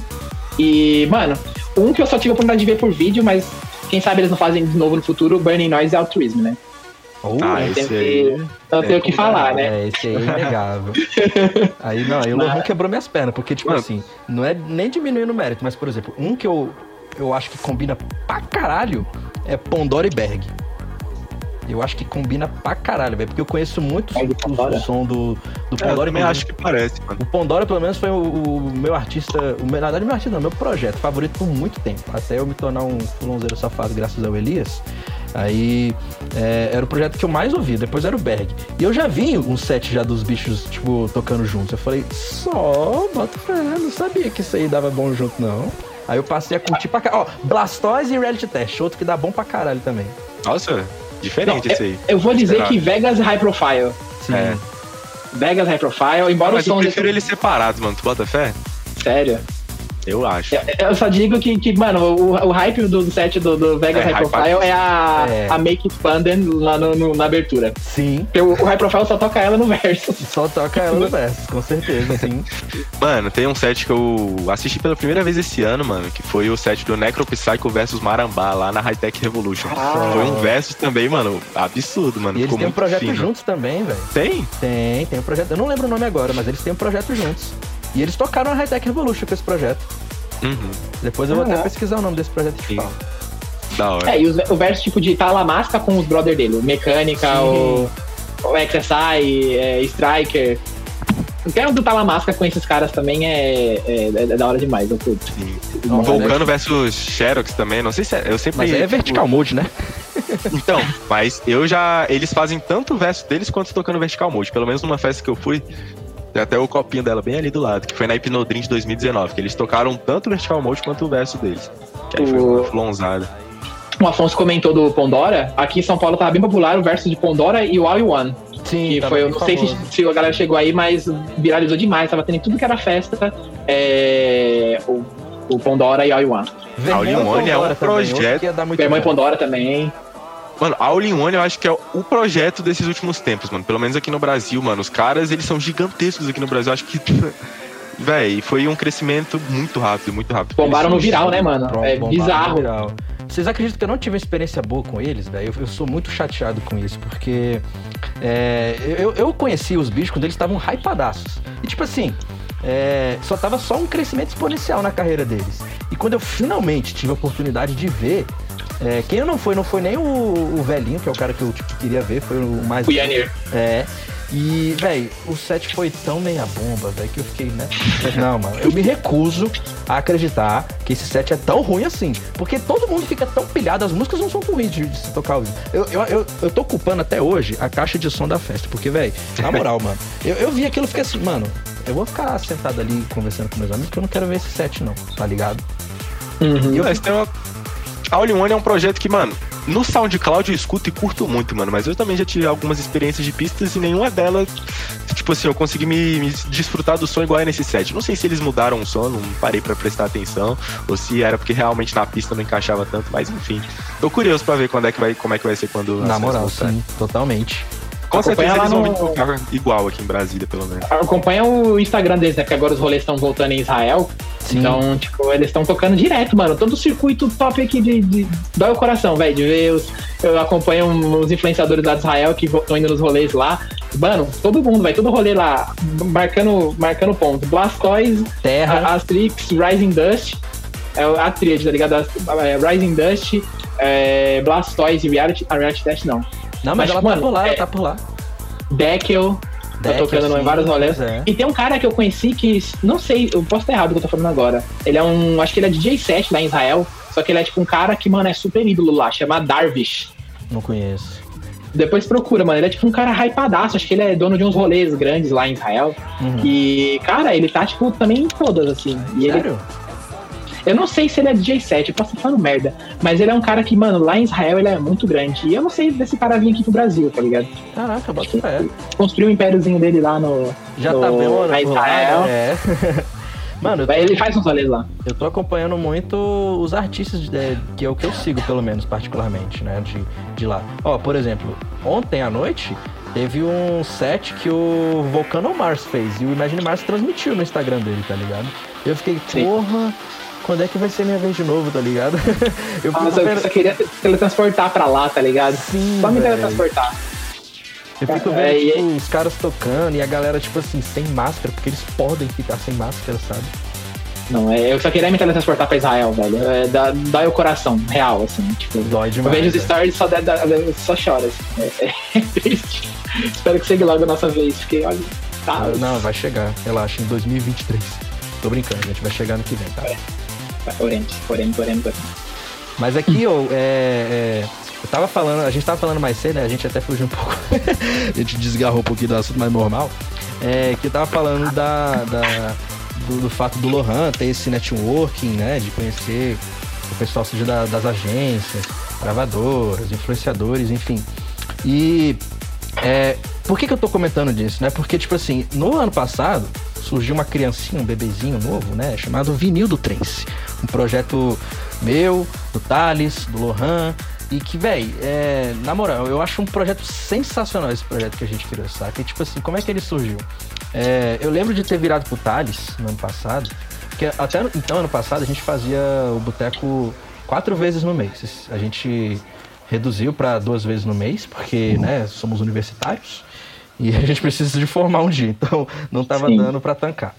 E aí eu lembro que eu virei pro Thales, eu, tipo assim, a gente sempre tinha é, alguns brainstorms, tipo, o que, que a gente podia fazer de diferente, inovar, né? E aí teve um dia que eu virei pro Thales e falei, cara, por que, que a gente não sempre pega o último podcast do mês e a gente faz um review? Um review do que, que teve de lançamento, de novidade, do, seja no Psytrance, seja na cena, enfim, al- algum overview do mês do Psytrance. Tá falou, pô, bota fé, bota fé demais. Eu falei, é, mano, bora, bora maturar essa ideia. Aí aí- surgiu o menino, surgiu o tal do É. vinil. E aí, tipo, o Thales, ele depois veio com uma contraproposta. Ele falou assim, cara, além dessa ideia, por que, que a gente não faz uma parceria? Porque é, até então, a única parceria, tipo, fixa mesmo que a gente tinha era com a Lui do Papos Psicodélicos. E aí ele falou isso eu falei, pô, massa, acho bom pra caralho, inclusive, porque, tipo, vai ter uma opinião diferente da nossa, sabe? Vai ter a gente falando, mas vai ter, tipo, toda a visão de, de alguém que seja de uma criação de conteúdos, alguém que consome muito, não sei quem que a gente pretendia chamar ainda. Mas aí ele falou isso e eu falei, pô, abracei demais a ideia. E a gente então começou a pensar, cara, quem que a gente pode chamar pra, tipo, é, conversar com a gente? Porque até então, tipo, você tem um parceiro, é, é, você tem que saber bem o que, que você quer, sabe, com, com essa parceria. Tipo, não é só você ter uma parceria que, tipo assim, alguém vai só se beneficiar e a outra pessoa não, sabe? Porque aí não é parceria, tipo, tá ligado? Você tá, sei lá, sendo um parasita na vida de outra pessoa. E além disso, essa pessoa tem que agregar bastante, né, com conteúdo. Tipo, não pode ser qualquer pessoa que, tipo, só escute Psytrance e tudo bem. Porque, tipo, ela vai ter que ter pelo menos um, um- um mínimo de visão crítica a acrescentar com o conteúdo que a gente tá criando. Aí a gente fez, então, tipo, alguns nomes, né, uma lista com alguns nomes. A gente enviou essa proposta. A gente recebeu algumas respostas de volta. E algumas das respostas foi do Lohan. E o Lohan ainda estava na Red PM, inclusive, nessa época. A gente marcou uma reunião. É, eu confesso até que eu tava até um pouco nervoso nessa reunião. Com a sua divindade agora? Como Nossa, assim, eu tava nervoso. É porque a gente nunca. é, Assim, a gente nunca fez isso, sabe? Então. O Boteco era uma criança naquela É, a época, né, gente, mano? tipo, A gente tava com alguns meses apenas. Pois é, o boteco era de abril ainda, sabe? A gente nunca tinha feito, tipo, uma reunião de negócios. Aí então, é, a gente, tipo, foi, marcou essa reunião com, com o Lohan. Eu lembro que eu e o Thales, a gente falou assim, tipo assim, cara, vamos deixar tudo tinino, saber o que, que a gente quer, o que, que a gente quer fazer, o que nós vamos oferecer e o que, que eles vão oferecer pra gente, pra gente chegar em um ponto comum. E foi dito e feito, mano. A gente conversou com o Lohan, né, não, Afonso? E aí certeza. foi uma, um casamento que deu muito certo, mano. Muito, Estamos velho. aqui juntos até hoje. E o vinil do Trance, mano, cada vez que passa, melhor, né, mano? Inclusive, eu tava Real. escutando o vinil do Trance, editando ele ontem pra gente lançar. Inclusive, você que tá acompanhando aí a gente na Twitch, mano, saiba que nos próximos dias o próximo vinil do Trance, de março e abril dos lançamentos, já está, vai estar no ar, mano. E, véi, o Que papo sensacional, mano. Que parada sensacional que a gente vem fazendo aí na, na cena. Quem me dera eu, quando eu entrei na cena, naquele período em que eu tava querendo ansiosamente consumir tudo relacionado a Psytrance, tivesse algo assim, mano. Realmente é. falando de música, falando dos lançamentos, falando as pessoas dando opinião. É sempre bom falar de música, eu gosto muito. Inclusive, eu, depois de começar a fazer o Boteco, eu passei até a consumir outros formatos de conteúdo sobre música de outros, outros tipos de som, né? De, de rap, de, de blues e de diversos outros estilos musicais. Eu acho muito interessante hoje em dia. Com certeza, sim. sim. E, mano, foi, foi bem legal ver essa perspectiva de vocês, porque, tipo, eu já tava na ideia de fazer podcast já, porque tava vendo ali que era a tendência, ouvia de vocês e falava, mano, a gente tinha que fazer alguma coisa desse tipo aqui, e por conta de toda a networking, expertise que a gente construiu, seria, a gente conseguiria fazer algo tão grande quanto, tá ligado? Tipo, conseguiria fazer algo que conseguisse agregar, conseguisse somar da perspectiva que a gente já tinha conquistado. E aí quando veio, foi perfeito. A gente já tava, tipo, tava elaborando já alguns pilotos, alguns materiais para poder disponibilizar. E aí vocês vieram com a proposta. Então eu falei, caraca, foi tipo o timing exato. Acho que vocês demorassem mais uns 20 dias, um mês, já tava com o programa no ar e outro formato e tal. E, cara, realmente uma coisa que me ajudou muito a destravar, assim, desse, desse mundo que eu sempre fui mais ligado ao Psytrance mais mainstream, né? Eu sempre mais ligado ao, a essa unidade mais comercial, assim, desde sempre. E ter, é, tá no vinil me ajudou realmente muito a abrir meu leque sobre música, velho. Eu virei, eu já tava curtindo o Fuon, mas a partir do momento que comecei a ver as indicações de Spectra Sonic do Menino Afonso, é, do Leak, do Lifeforms, dessa galera assim, comecei tipo, a curtir muito mais. Tipo, come, graças ao, ao Thales, comecei a encontrar o, o estilo de som noturno que eu curto, tipo, o estilo de high-tech que eu Aos curto. Aos poucos você vai se convertendo, vai vindo pro lado negro. É, exatamente. E, cara, isso, tipo, acho que o mais legal é justamente isso, porque a gente tá trazendo um pouco da nossa vivência e compartilhando uns com os outros, dando nossas impressões, conhecendo mais e levando pra galera isso. Eu acho que é isso que faz o vinil ser, tipo, tão sensacional, sabe?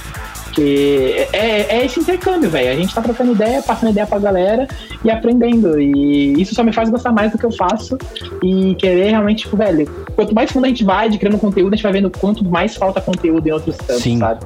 É, e aí a gente vai começar a ter perspectiva muito maior da nossa cena, do que ela precisa, de que estágio ela tá. E, e isso é da hora demais aí. E não só isso, mano, a gente desenvolveu uma amizade muito, muito legal e eu prezo demais, porque vocês são os moleques que realmente pensam pra frente, tem essa mesma ideia, essa mesma perspectiva. Então ele somou um monte de ideias, somou um monte de, de coisas em comum e.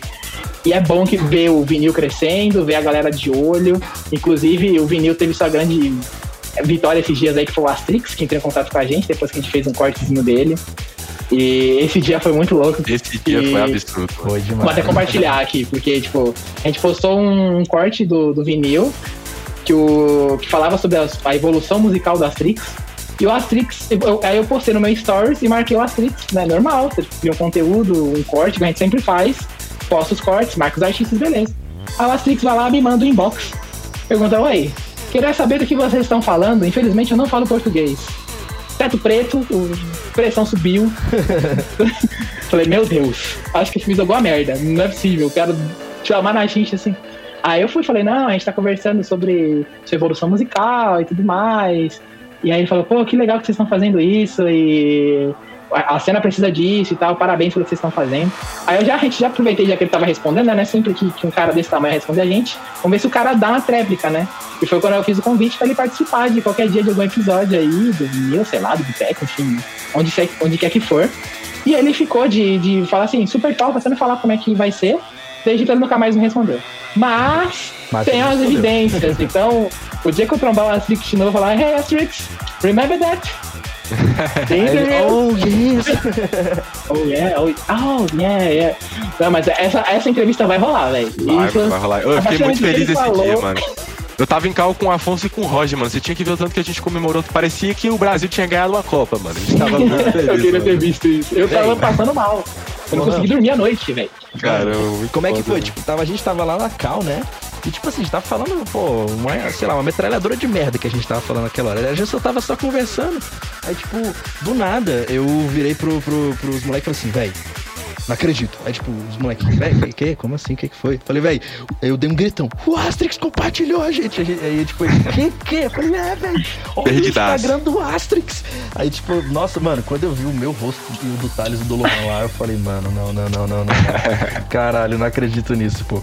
Zerei a vida. Porque, velho, eu sempre falei isso aqui, tipo, no boteco, então, não tanto no vídeo, mas eu sempre falei isso no boteco, ou então eu conversava com os meninos mesmo em off. Tipo assim, eu nunca esperava, tá ligado? É, que isso fosse acontecer. Não que, tipo assim, pudesse, né? Mas eu nunca esperava, tipo assim, nunca foi algo que falei assim, tá, porra, eu quero que isso aconteça, eu vou fazer acontecer. Foi, tipo, muito surpresa. Eu nunca esperava de estar falando com Vegas, eu nunca esperava de estar falando com Ground Base, eu nunca esperava, sei lá, estar falando com o mito dos mitos do Lohan Nascimento, que olha só, tá falando comigo aqui agora. eu nunca esperava, sei lá, o Atrix compartilhar algum conteúdo meu, tá ligado? Eu sempre, eu sempre fiz, porque, tipo assim, pô, é legal, eu sempre gostei de falar de Psytrance. É, eu pesquiso muito e, tipo assim, eu sempre quis ter esse tipo de conteúdo quando é, eu, eu, comecei na cena. E aí, tipo, eu só fazia porque, velho, eu acho que isso é uma forma de engrandecer uma parada que eu tanto consumo, sabe? De tipo assim, pô, você gosta de uma coisa, mas você não faz nada por ela. Então, tipo assim, quanto que você realmente gosta dessa coisa? E aí, é isso que me motiva muito a continuar fazendo as coisas do boteco. Às vezes eu faço pouco, porque às vezes eu tô tendo problema de, sei lá, faculdade e trabalho. Mas eu sempre tento arrumar algum tempo para poder fazer isso, porque, tipo assim, eu penso, cara, eu tô fazendo literalmente parte da cena que eu consumo, sabe? Eu estou vivendo isso. E é, você vê o seu resultado, tipo, é, tendo esses frutos, é muito gratificante, de verdade. Eu queria que, tipo, todo mundo tivesse, sei lá, pelo menos uma vez na vida, essa mesma sensação que eu tenho quando, tipo, sei lá, eu consigo falar com uma pessoa que eu idolatro, alguma pessoa que eu respeito, ou então alguma dessas pessoas reconhece, tipo, o, o esforço que eu tenho, sabe? Porque, assim, querendo não dar um trabalheira da porra fazer isso aqui.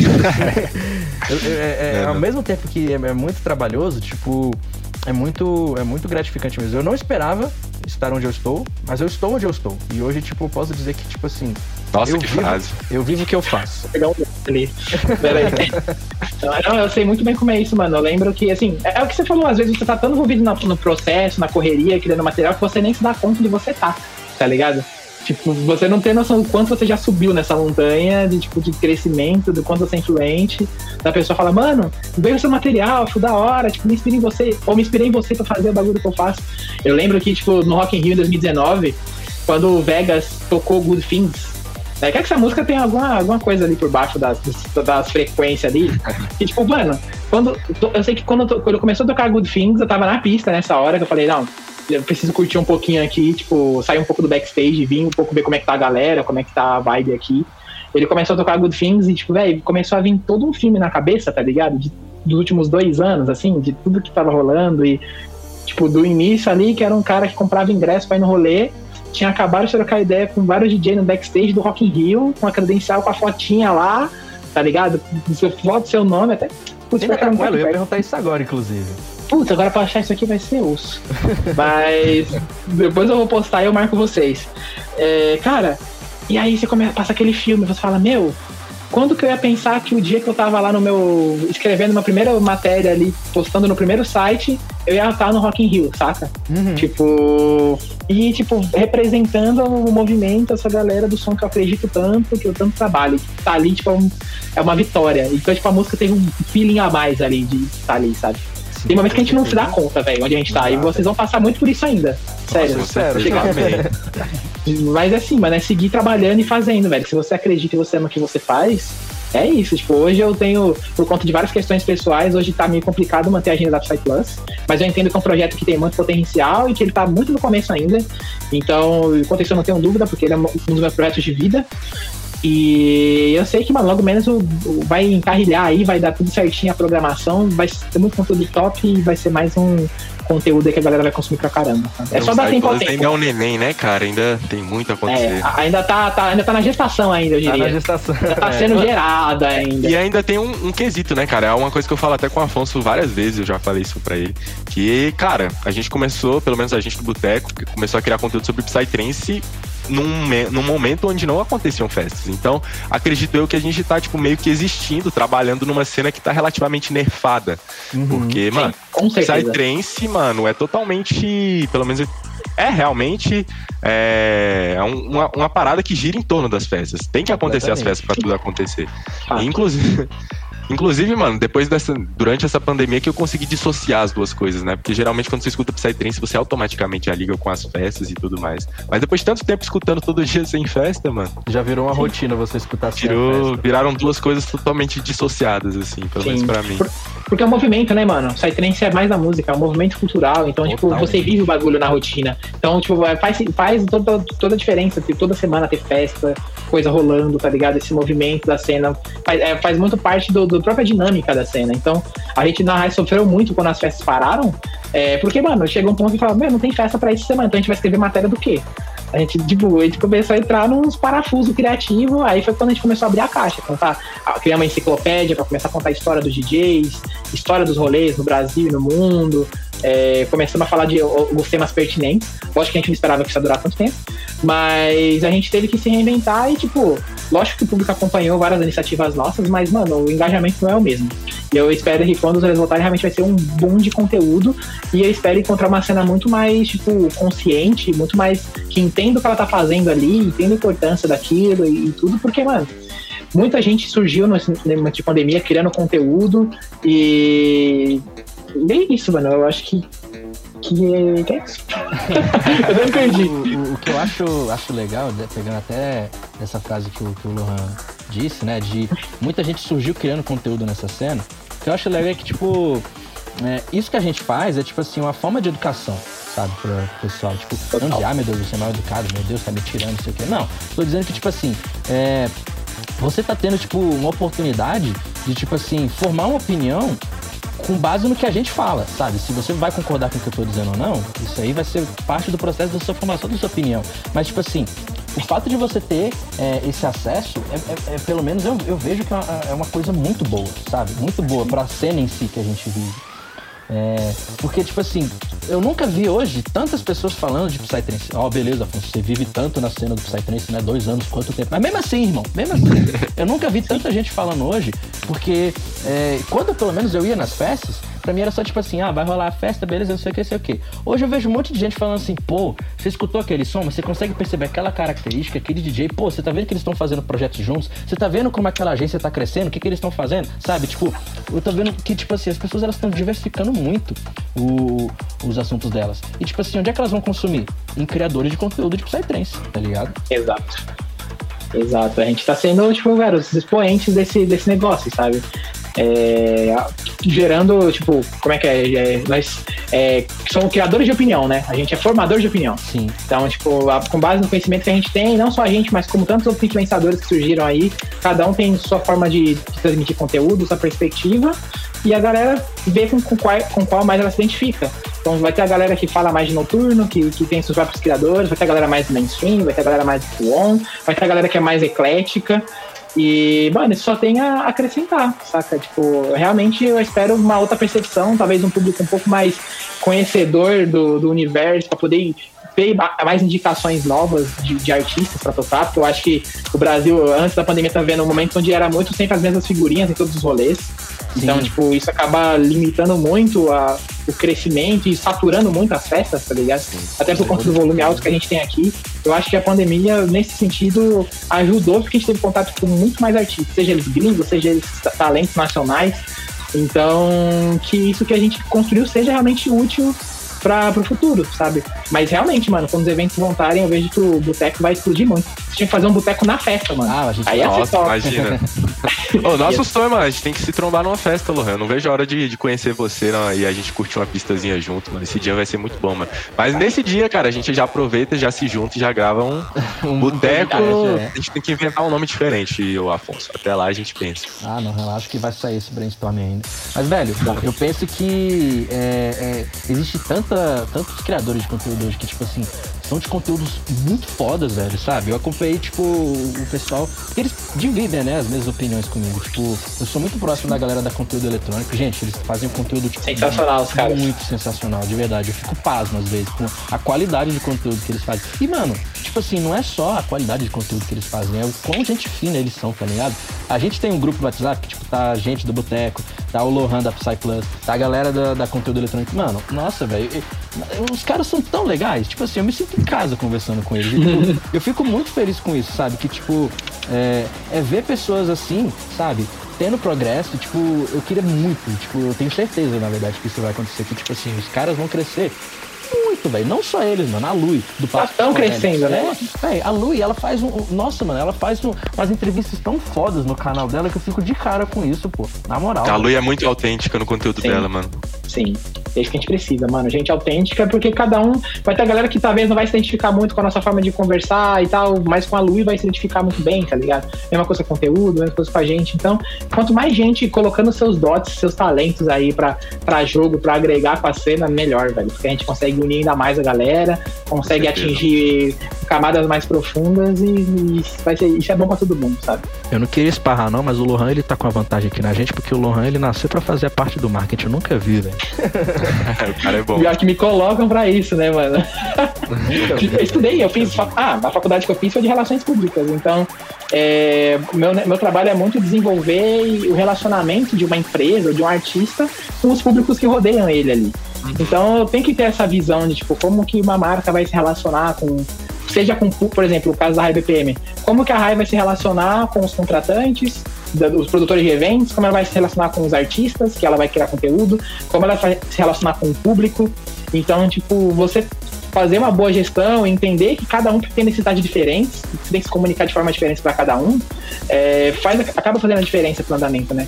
E isso me ajudou muito a, tipo, cuidar de alguns projetos durante um tempo. Eu também tive uma agência de gerenciamento de carreira durante um tempo, acabou não dando muito certo, mas eu sigo ainda acompanhando alguns artistas de perto e tem novidades aí em breve também em relação a isso, vou publicar aí nos próximos dias, em relação a, a trabalhar com artistas. e, mas assim, mano, eu curto, curto demais, tá ligado? Marketing, sempre fui envolvido com fotografia, com vídeo. Então, tipo, quando eu entrei na cena trance que, tipo, tava meio que nessa busca, assim, de profissionalização, falei, nossa, temos uma seara aberta, porque eu tenho um conhecimento aqui e não tenho tanta prática, porque acabei de sair da faculdade, enfim, tenho minhas vivências de outros empregos, mas eu tenho um campo aberto que eu posso exercer aquilo que eu sei.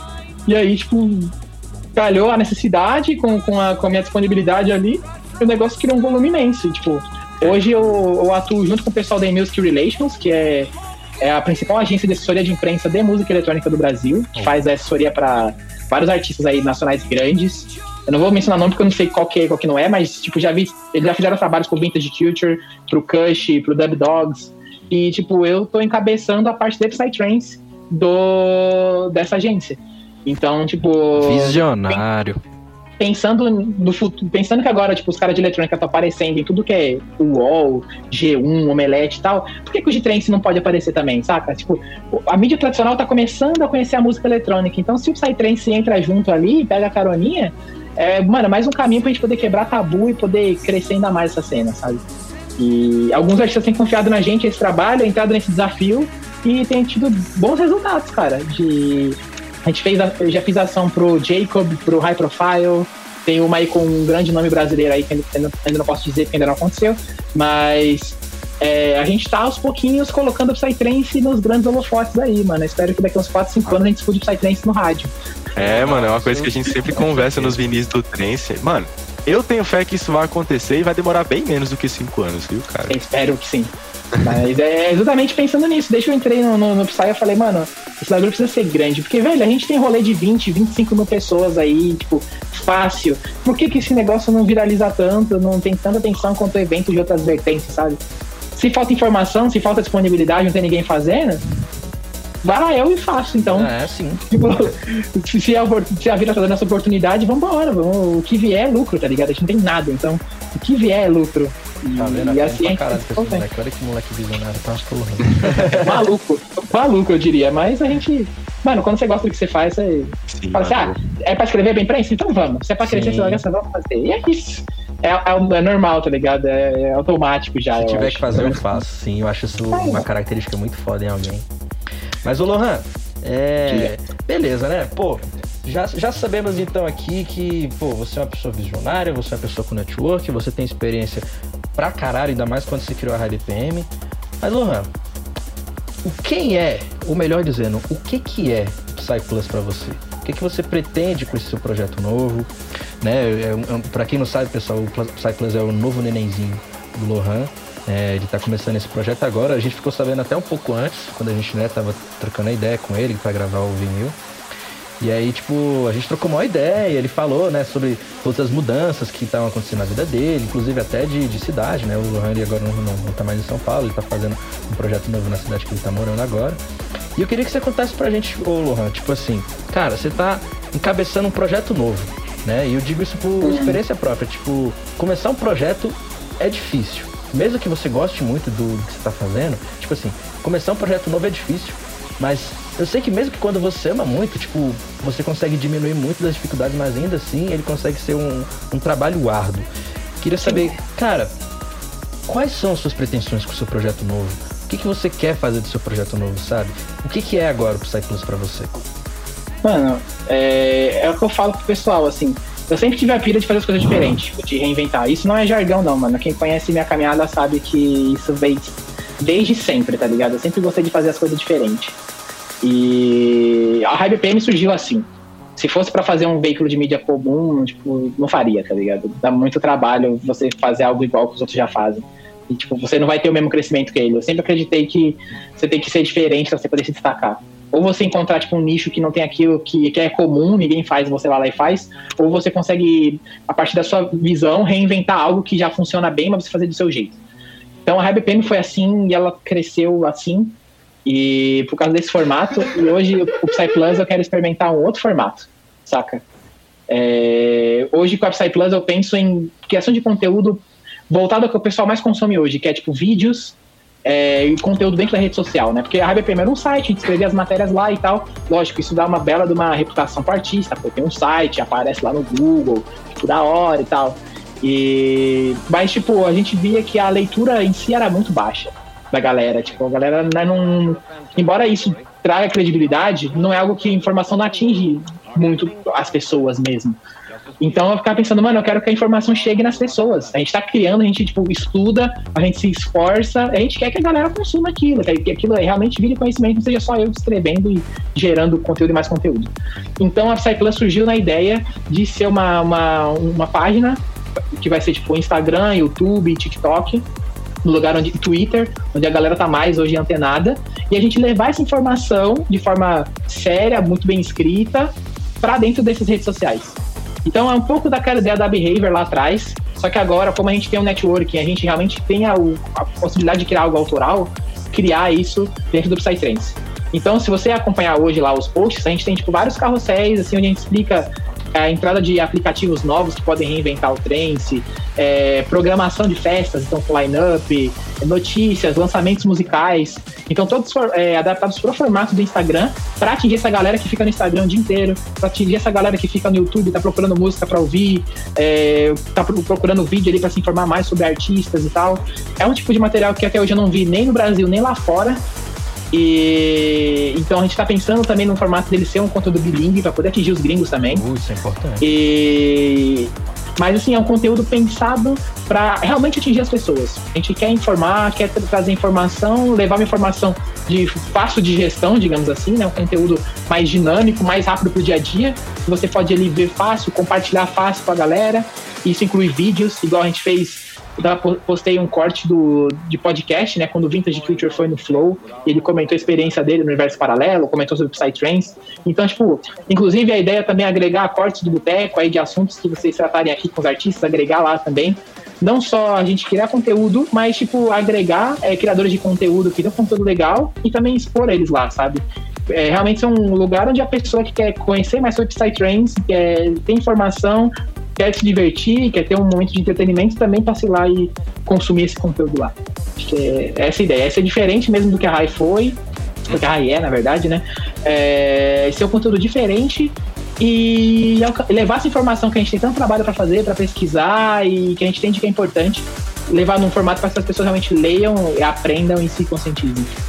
Sim, Caralho, mano, com certeza. Aulas aulas, a gente tá vivendo é. um tempo, né, de, de consumo de, de alta velocidade, né? As pessoas estão querendo cada vez coisas mais rápidas, coisas mais práticas e principalmente nas redes sociais. É. E realmente é uma coisa onde esse tipo de conteúdo não tá muito presente, mano. Então, que legal aí esse conteúdo, esse trabalho que você vem trazendo aí na Psyplus exatamente para preencher esse slot aí. E aí a gente ficar cada vez mais completo aí, nossa cena cada vez mais redondinha. Sim. Eu fico feliz certo, de né? estar acompanhando todo o processo agora de criação, né, velho? De tipo, o nascimento, ver o desenvolvimento, saca? Eu acho isso, eu acho isso, tipo, fantástico, sabe? Você vê uma pessoa que, tipo assim, você sabe do potencial que ela tem, dela tá encabeçando um projeto, dela ter as ideias dela, sabe? E, tipo assim, você acompanha todo o processo de, tipo assim, cara, quero isso, botei em prática, estou executando, e você vê, tipo assim, cara, essa pessoa vai muito longe na frente. Isso, tipo, é uma parada que eu vejo muito do Lohan acontecendo, tá ligado? Justamente pela pessoa que eu conheço. Porque, tipo assim, né, pô, eu tá falando isso aqui pode, às vezes, até ser um pouco vago pro pessoal que acaba não conhecendo ele. Mas, tipo assim, pelo convívio que eu tenho, pela pessoa que eu sei que ele é, tipo assim, velho, eu vejo, tipo, tranquilamente o Lohan sendo a pessoa que traria o Psytrance pra rádio, tá ligado? É, tô Olha só, pra isso, ambicioso, Eu tô- gostei, mano. Eu, tô- eu vou falar pra você, mano, eu tô trabalhando pra isso. Acaba sendo, isso, na verdade, se tornou um objetivo até pessoal meu, saca? Tipo, vai, vai além do, do projeto do Psy Plus e tal. É algo que desde que eu entrei na cena trance, eu falei, mano, eu quero ouvir isso no rádio, tá ligado? Eu quero, quero ver isso popular, eu quero chegar um dia, ligar lá no, no SPTV lá e ver que vai ter um universo paralelo. Tipo, vou tá anunciando a Experience, a Tribe no- na hora do almoço, pra todo mundo ver, saca? Ou sei lá, Nacional, tá ligado?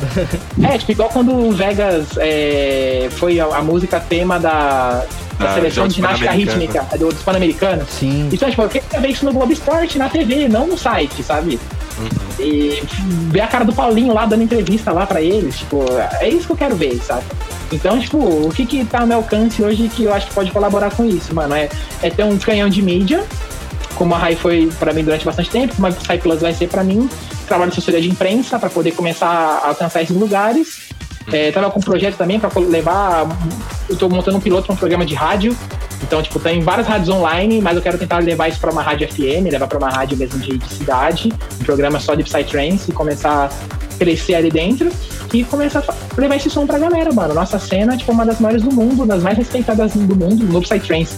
Os brasileiros são extremamente Olha, eu respeitados. arrisco dizer que é a maior, hein, cara? Pelo menos em É. questão de números. Sim. Tipo, eu só não digo que é a maior porque se a gente for pegar em número de streamers, os israelenses são absurdos. É, mas, é tipo, isso.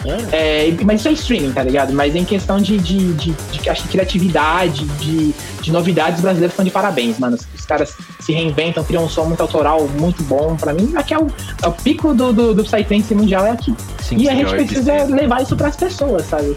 E isso é uma- um desafio meio que pessoal mesmo, assim. É, um, é um- é uma coisa que, tipo, talvez eu não veja isso acontecer, mas só de fato de ter colaborado e saber que, tipo, fiz um pedacinho ali pra aquilo ali acontecer, já é algo que vai me deixar muito feliz. Com certeza, mano. E até um fato, você comentou aí a respeito da cena brasileira, né, cara? A gente tava falando agora há pouco da pandemia.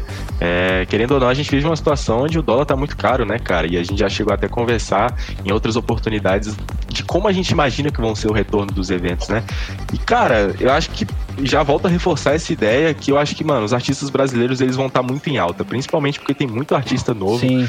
É, a gente vem vendo aí nos último, no último ano, né, diversos artistas novos surgindo, entrando é, em agências gigantescas, como no caso aqui no Brasil a gente tem a Season e a DM7, por exemplo, e artistas que antes eu não via eles muito participando do circuito das festas, e que agora tá todo mundo morrendo de ansiedade para ver eles ao vivo, cara. Então, isso somado ao preço do dólar, mano, acho que realmente a gente vai ter uma cena muito diferente da que a gente deixou quando a gente entrou nessa pandemia.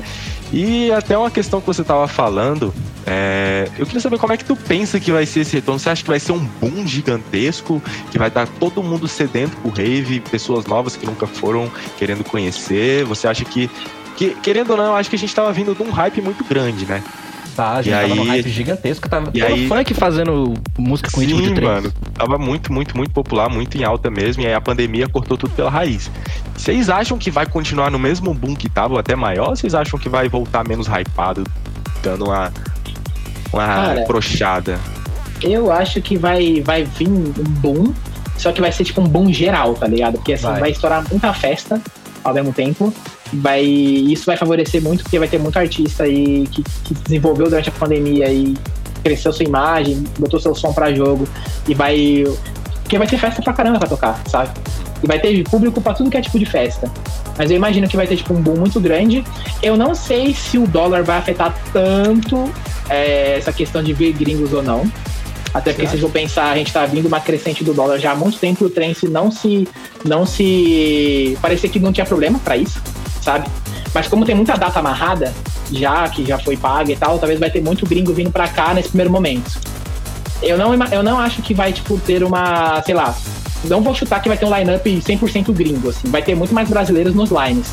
Mas eu acho que isso não vai impactar, em questão financeira, não vai impactar. Talvez impacte, sei lá, um país não vai fazer voo pro Brasil. Uhum. Pode acontecer também. Talvez tenha uma restrição do país. Mas eu acho que em questão de, de grana não vai interferir muito. De, do, principalmente os artistas grandes, tipo Nilix, Astrix, que são os caras que só vêm com tour fechada. Isso aí, tipo, vai, vai acabar se mantendo. O cara vai, deve ter o cofrinho dele ali onde ele vai. Ele sabe que se ele anunciar um cara desse, ele vai conseguir encher a festa dele, vai conseguir pagar e, e tal. Mas é, eu vejo que vai estourar muito mais. É, vai ter muito mais gente fazendo festa e vai ter muito mais dia brasileiro rolando nessas festas menores, eu acho, talvez. Festa grande talvez não sinta tanto. Eu não, não vejo muito esse panorama de mercado. Mas eu espero que volte, que tenha bastante gente mesmo e que, que a gente volte esse ciclo normal. Sim, mano. Cara, Querendo ou não, a bandeirinha de um país diferente no, no line-up chama muita atenção, né, cara? Não tem Dá, aquele, dá aquela batidinha. e você, Afonso? Cara, eu penso que é, eu concordo até bastante com o que você disse, velho. Que vai ter um boom gigantesco. Mas assim, esse boom não se concentra no Psytrance de forma alguma. O, o Psytrance vai explodir porque muitas outras coisas vão explodir. Porque o forró vai explodir, porque o mega funk vai explodir, porque, enfim, qualquer coisa todo mundo vai estar tá louco para fazer qualquer merda de festa, tá ligado? Mano, vai ter, sei lá, Sim, é, Barões da Pisadinha aqui, num carro de som na minha esquina, vai ter 30 mil lá. pessoas lá, tá ligado? Vai ter 30 mil pessoas escutando um carro de som. Porque as pessoas só vão querer sair, velho. E tipo assim, isso não é demérito de, tipo assim, vai ter muitos deméritos. Mas claro que pode ter evento que vai ser tipo meia boca, mas tipo assim, vai ter tantas pessoas querendo ir para qualquer tipo de lugar que vai ter esse boom. E uma coisa que eu acho que vai rolar, tipo, é, por causa que tá todo mundo parado em casa e tal, eu vejo, tipo, muita gente falando como meme, obviamente, mas eu acho que, tipo, é um meme com fundo de verdade. Falando que, tipo assim, ah, quando essa pandemia passar eu vou até em rave. Tipo, beleza, falo isso brincando, mas, mano, eu tenho certeza que a pessoa dessa, quando tiver a primeira oportunidade, provavelmente vai querer pisar lá, pra poder falar assim, cara, isso aqui que rave. Porque aconteceu bem parecido comigo. Então, tipo assim, se aconteceu comigo, uma pessoa que, tipo assim, é metaleira a vida inteira, por que, que não pode acontecer com uma pessoa que nem teve os mesmos é, antepassados que eu, tá ligado? Então eu acho que, tipo, a, a, a chance de ter um aumento bem considerável, bem significativo nas raves, é, é bem tangível essa perspectiva. Sim, real, faz sentido. Como é que era a visão de vocês das raves antes de começar a frequentar? Porque eu vejo, você comentou aí a respeito disso que as pessoas realmente estão falando na internet. Eu já vi muitos casos assim, principalmente no Twitter, mano. E o Twitter é o lugar das tretinhas, é o lugar da, das, das opiniões impopulares. E, mano, volta e meia, mas acontece direto no Twitter. Eu vejo alguém que nunca foi numa festa de música, nunca foi numa rave, no caso, né? E aí vê o vídeo geralmente de alguém dançando na lama. Aí posta um comentário assim, meio, meio tóxico, meio foda-se. Ah, esse povo é, é, doido, esse povo é louco de ficar pulando na lama, que nojo, pulando em bosta, não sei o que. E sempre tem uma treta, mano. Como é que era a visão de vocês antes de, de, de em rave, mano? Vocês acham que esse tipo de opinião é, é mais popular do que a gente pensa? É bastante popular. Sério? Sério, porque a minha visão é a visão que todos nós temos, sabe? Tipo, assim, inicial, né? Você vê um monte de gente pulando numa tenda, no meio do mato, muita gente descalço, muita gente fazendo, tipo, movimentos engraçados. então, é, o pessoal associa, e tipo assim, infelizmente, é, a, a rave e o movimento do Psytrance tem essa associação direta com drogas. Só que, tipo assim, eu sempre tento desvirtuar esse tipo de pensamento, porque, beleza, eu não vou dizer que não tem. Tem pra caralho, sabe? Tem pra caralho porque eu vejo. Do, eu dou dois passos na rede e vejo 30 pessoas estraladas na minha frente. Então, tipo assim, eu não posso desassociar isso. Só que eu não posso resumir o movimento cultural inteiro em droga, mano, tá ligado? E é. infelizmente esse é o tipo de informação que chega primeiro. Não é tipo eu ou você, mas chega pra qualquer pessoa, sabe? E é, sempre quando eu vejo alguém que tipo, fala, né, bosteja esse tipo de informação, eu tento sempre tipo, me acalmar e falar assim, olha, a situação não é essa, eu explico os, por, os porquês que são assim, o porquê que essa imagem ela é vendida também, né? E no final, tipo, eu, eu não tento convencer a pessoa, porque, tipo, ela que vai querer, tipo, aceitar o que eu estou falando ou não. Mas é, eu sempre tento explicar uma outra visão que a pessoa não tem. Geralmente sempre acaba convencendo a pessoa, saca? Mas eu tive essa, essa, essa perspectiva errada do que estar na rede, sabe? Porque isso é o que é vendido. Eu, como criador de conteúdo, tento reverter a situação ao máximo para as pessoas que consomem tipo de meu do conteúdo que eu produzo e para quem elas mostram. e para quem sempre quer, sei lá, talvez mudar de ideia e conversar comigo, mas essa foi a ideia que chegou até em mim, sabe? Um lugar cheio de drogado, com gente estranha e música esquisita. É assim que eu tava Pulou nada. Mano, comigo foi totalmente, tipo, diferente, porque eu acho que eu não consumia referências externas sobre o que era uma rave no. Tipo, eu não entrava nesses memes, nesses bagulhinhos. A única referência que eu tinha era do, do, do, do menino lá do tipo de, tipo de frito. Ah, sim. É, é. A única referência que eu tinha, mas eu não levava na maldade dos bagulhos, porque, tipo, eu realmente não entendia, tá ligado? Então, quando eu conheci a Rave, é, eu fui na primeira festa, eu acampei a primeira vez e tal, foi, tipo, uma experiência muito louca, cara. Tipo, velho, um monte de galera, tipo, em casa, em paz, num lugar mó bonito, assim, tipo, natureza, sol, música rolando, galera ali de, de boinha, curtindo o seu final de semana.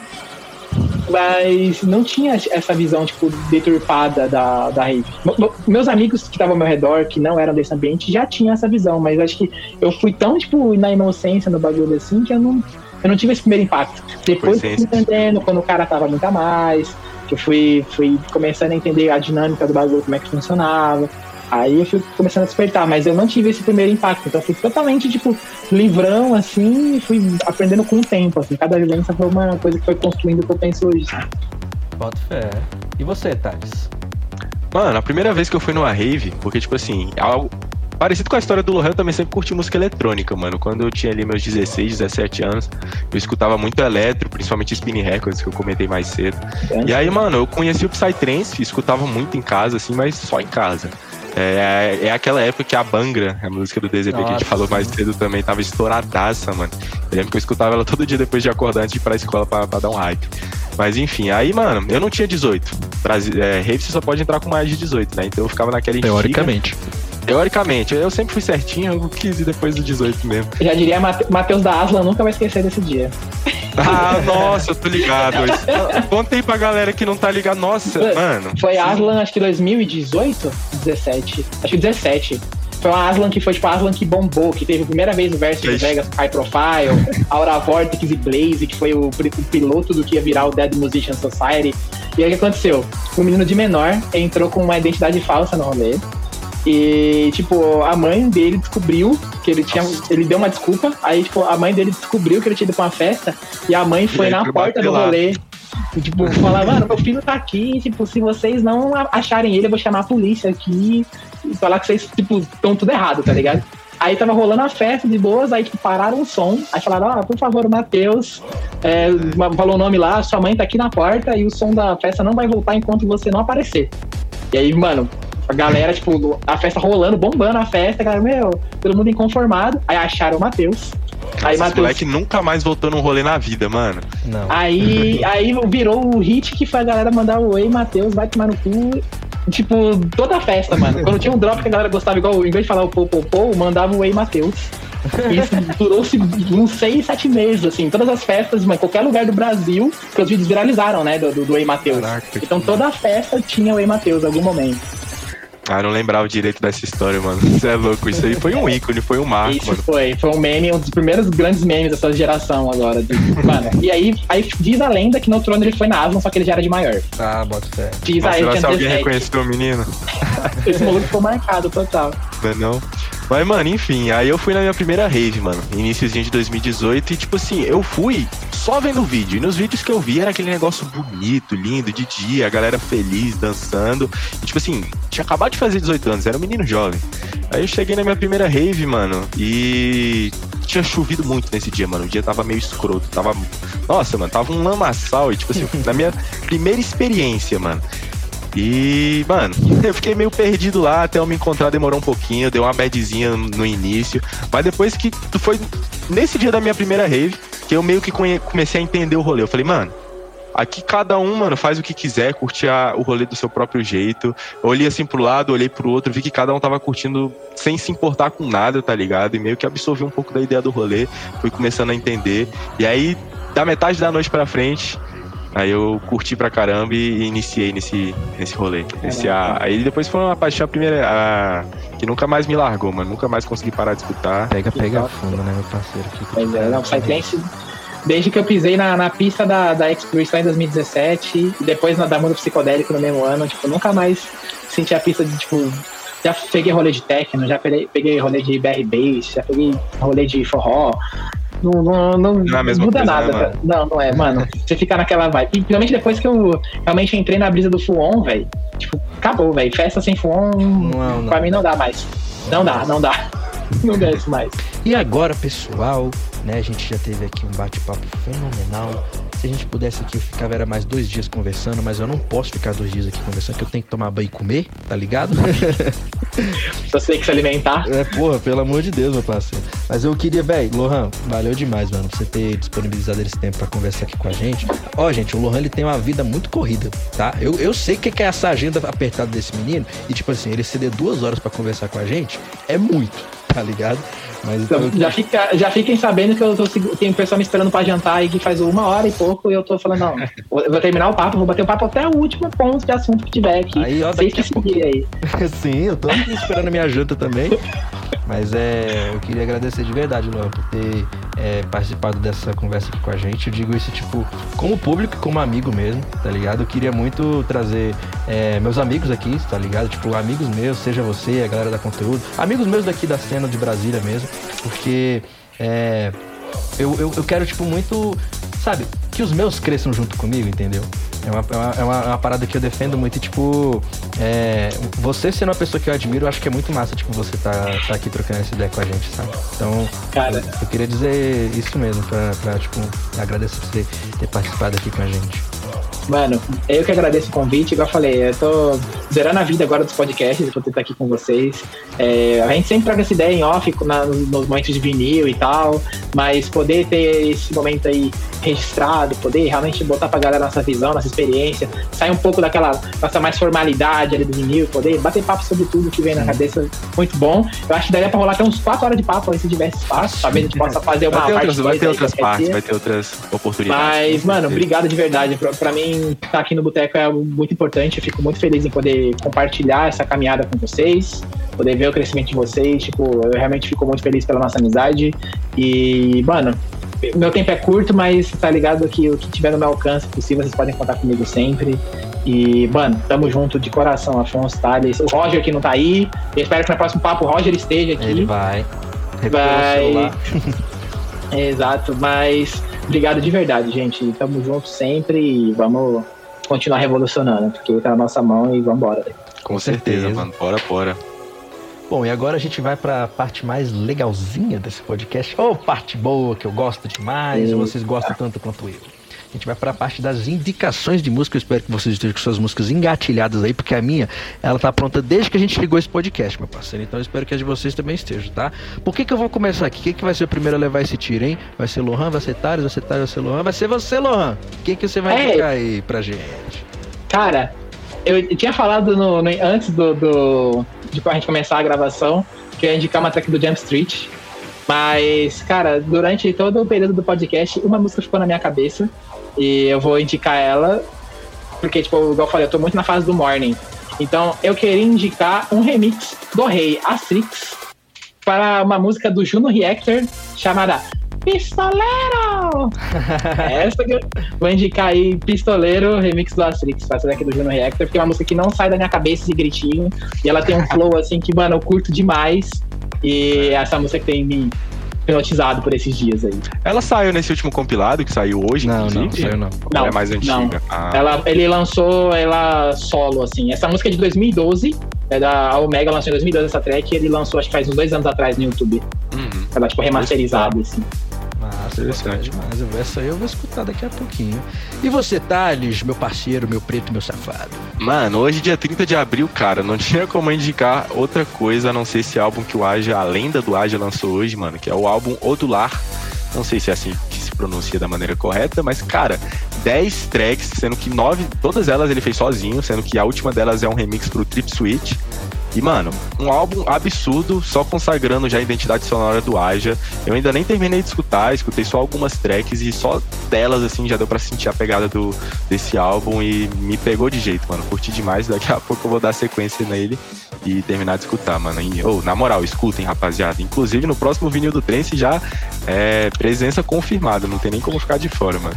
Só um spoiler. É, spoiler alert, tá ligado? Não, isso aí nem é spoiler, mano. É, mas rapaziada, eu vou indicar aqui o meu, lógico, Fulon. Ai, caralho, que surpresa. Deixa eu adivinhar, Spectra Sonics. Quase. Quase passou perto. A música que eu vou indicar, ela se chama Life System. Ela é um remix que o Mad Tribe fez pro Asterix e saiu no compilado de hoje, meu parceiro. Se você tá ouvindo esse podcast, essa música aqui ela já saiu, tá? Esse, mano, eu, eu escrevi até um review desse álbum, pelo amor de Deus, mano. Já tá esse review do álbum, se você quiser, tá lá no Boteco Psicodélico, mano. Que álbum sensacional, velho. Pô, pelo amor de Deus, olha os nomes, né? Spectra Sonics, né? O Mad Tribe, Avalon, é, Tristan, pelo amor de Deus, velho. Então, assim, esse álbum ele ficou incrível e assim, essa música, ela tava para mim o diferencial do álbum, porque todas as músicas estão boas, mas essa música música, ela tá 30 anos luz lá na frente, tá ligado? De tão boa que ela ficou. Ah, é isso, rapaziada. Vocês ficaram aí com três indicações de peso, cara. Sonzeiras absurdas que lançaram recentemente aí, que inclusive eu tô doido pra escutar. Mas antes da gente finalizar, eu queria só mais uma vez agradecer aqui a presença, principalmente a do Lohan, que é o nosso convidado de hoje, cara. Eu queria te agradecer, mano, porque é muito sempre um prazer gigantesco trocar essas ideias contigo. A gente que desenvolveu ao longo do tempo aí uma parceria que eu sou muito grato, tenho muito prazer em ter essa parceria contigo. A gente aqui do Boteco gosta muito de ter essa parceria contigo, de criar conteúdos contigo, seja conversando aqui no Boteco igual hoje, ou até mesmo lá no Vinil do Trens. É sempre uma troca de experiências muito boa, muito produtiva. E espero eu que essa parceria também continue por muitos e muitos anos e que a gente consiga continuamente continuar criando coisas maravilhosas aí para nossa cena e sempre tendo essa troca de experiências maravilhosas que a gente sempre tem, cara. Então, ô Lohan, brigadão aí pela tua participação. E para você que tá escutando a gente aí de casa, cara, queria dizer que você é um lindo, uma linda, um fofo, uma fofa. E dizer que, cara, escute muito Psytrance, fique, tenha um abraço confortável no seu coração. E também queria te convidar a conhecer as nossas redes sociais, tanto as do Boteco quanto as redes sociais relacionadas ao trabalho do Lohan, que ele pôde comentar um pouco mais cedo com a gente a respeito. Então não perde tempo, vai lá no Instagram e conhece PsyPlus é a página de criação de conteúdo do Lohan que ele vem desenvolvendo ultimamente, cara, com conteúdo de primeira qualidade, de primeira mão para vocês. E para você que curte Psytrance, com certeza se você tá escutando a gente até aqui, você é um assíduo fã de Psytrance, cara. Então tenho certeza que se você for lá na página dele, você vai gostar dos conteúdos que ele tá bem soltando por lá. Então não perde tempo e vai lá conferir. Mas do mais é isso, galera. Muito obrigado mais uma vez você que escutou a gente até aqui. Muito obrigado, Afonso. Muito obrigado, Lohan. Um abraço no seu coraçãozinho. Escute muito Psytrance e um beijo.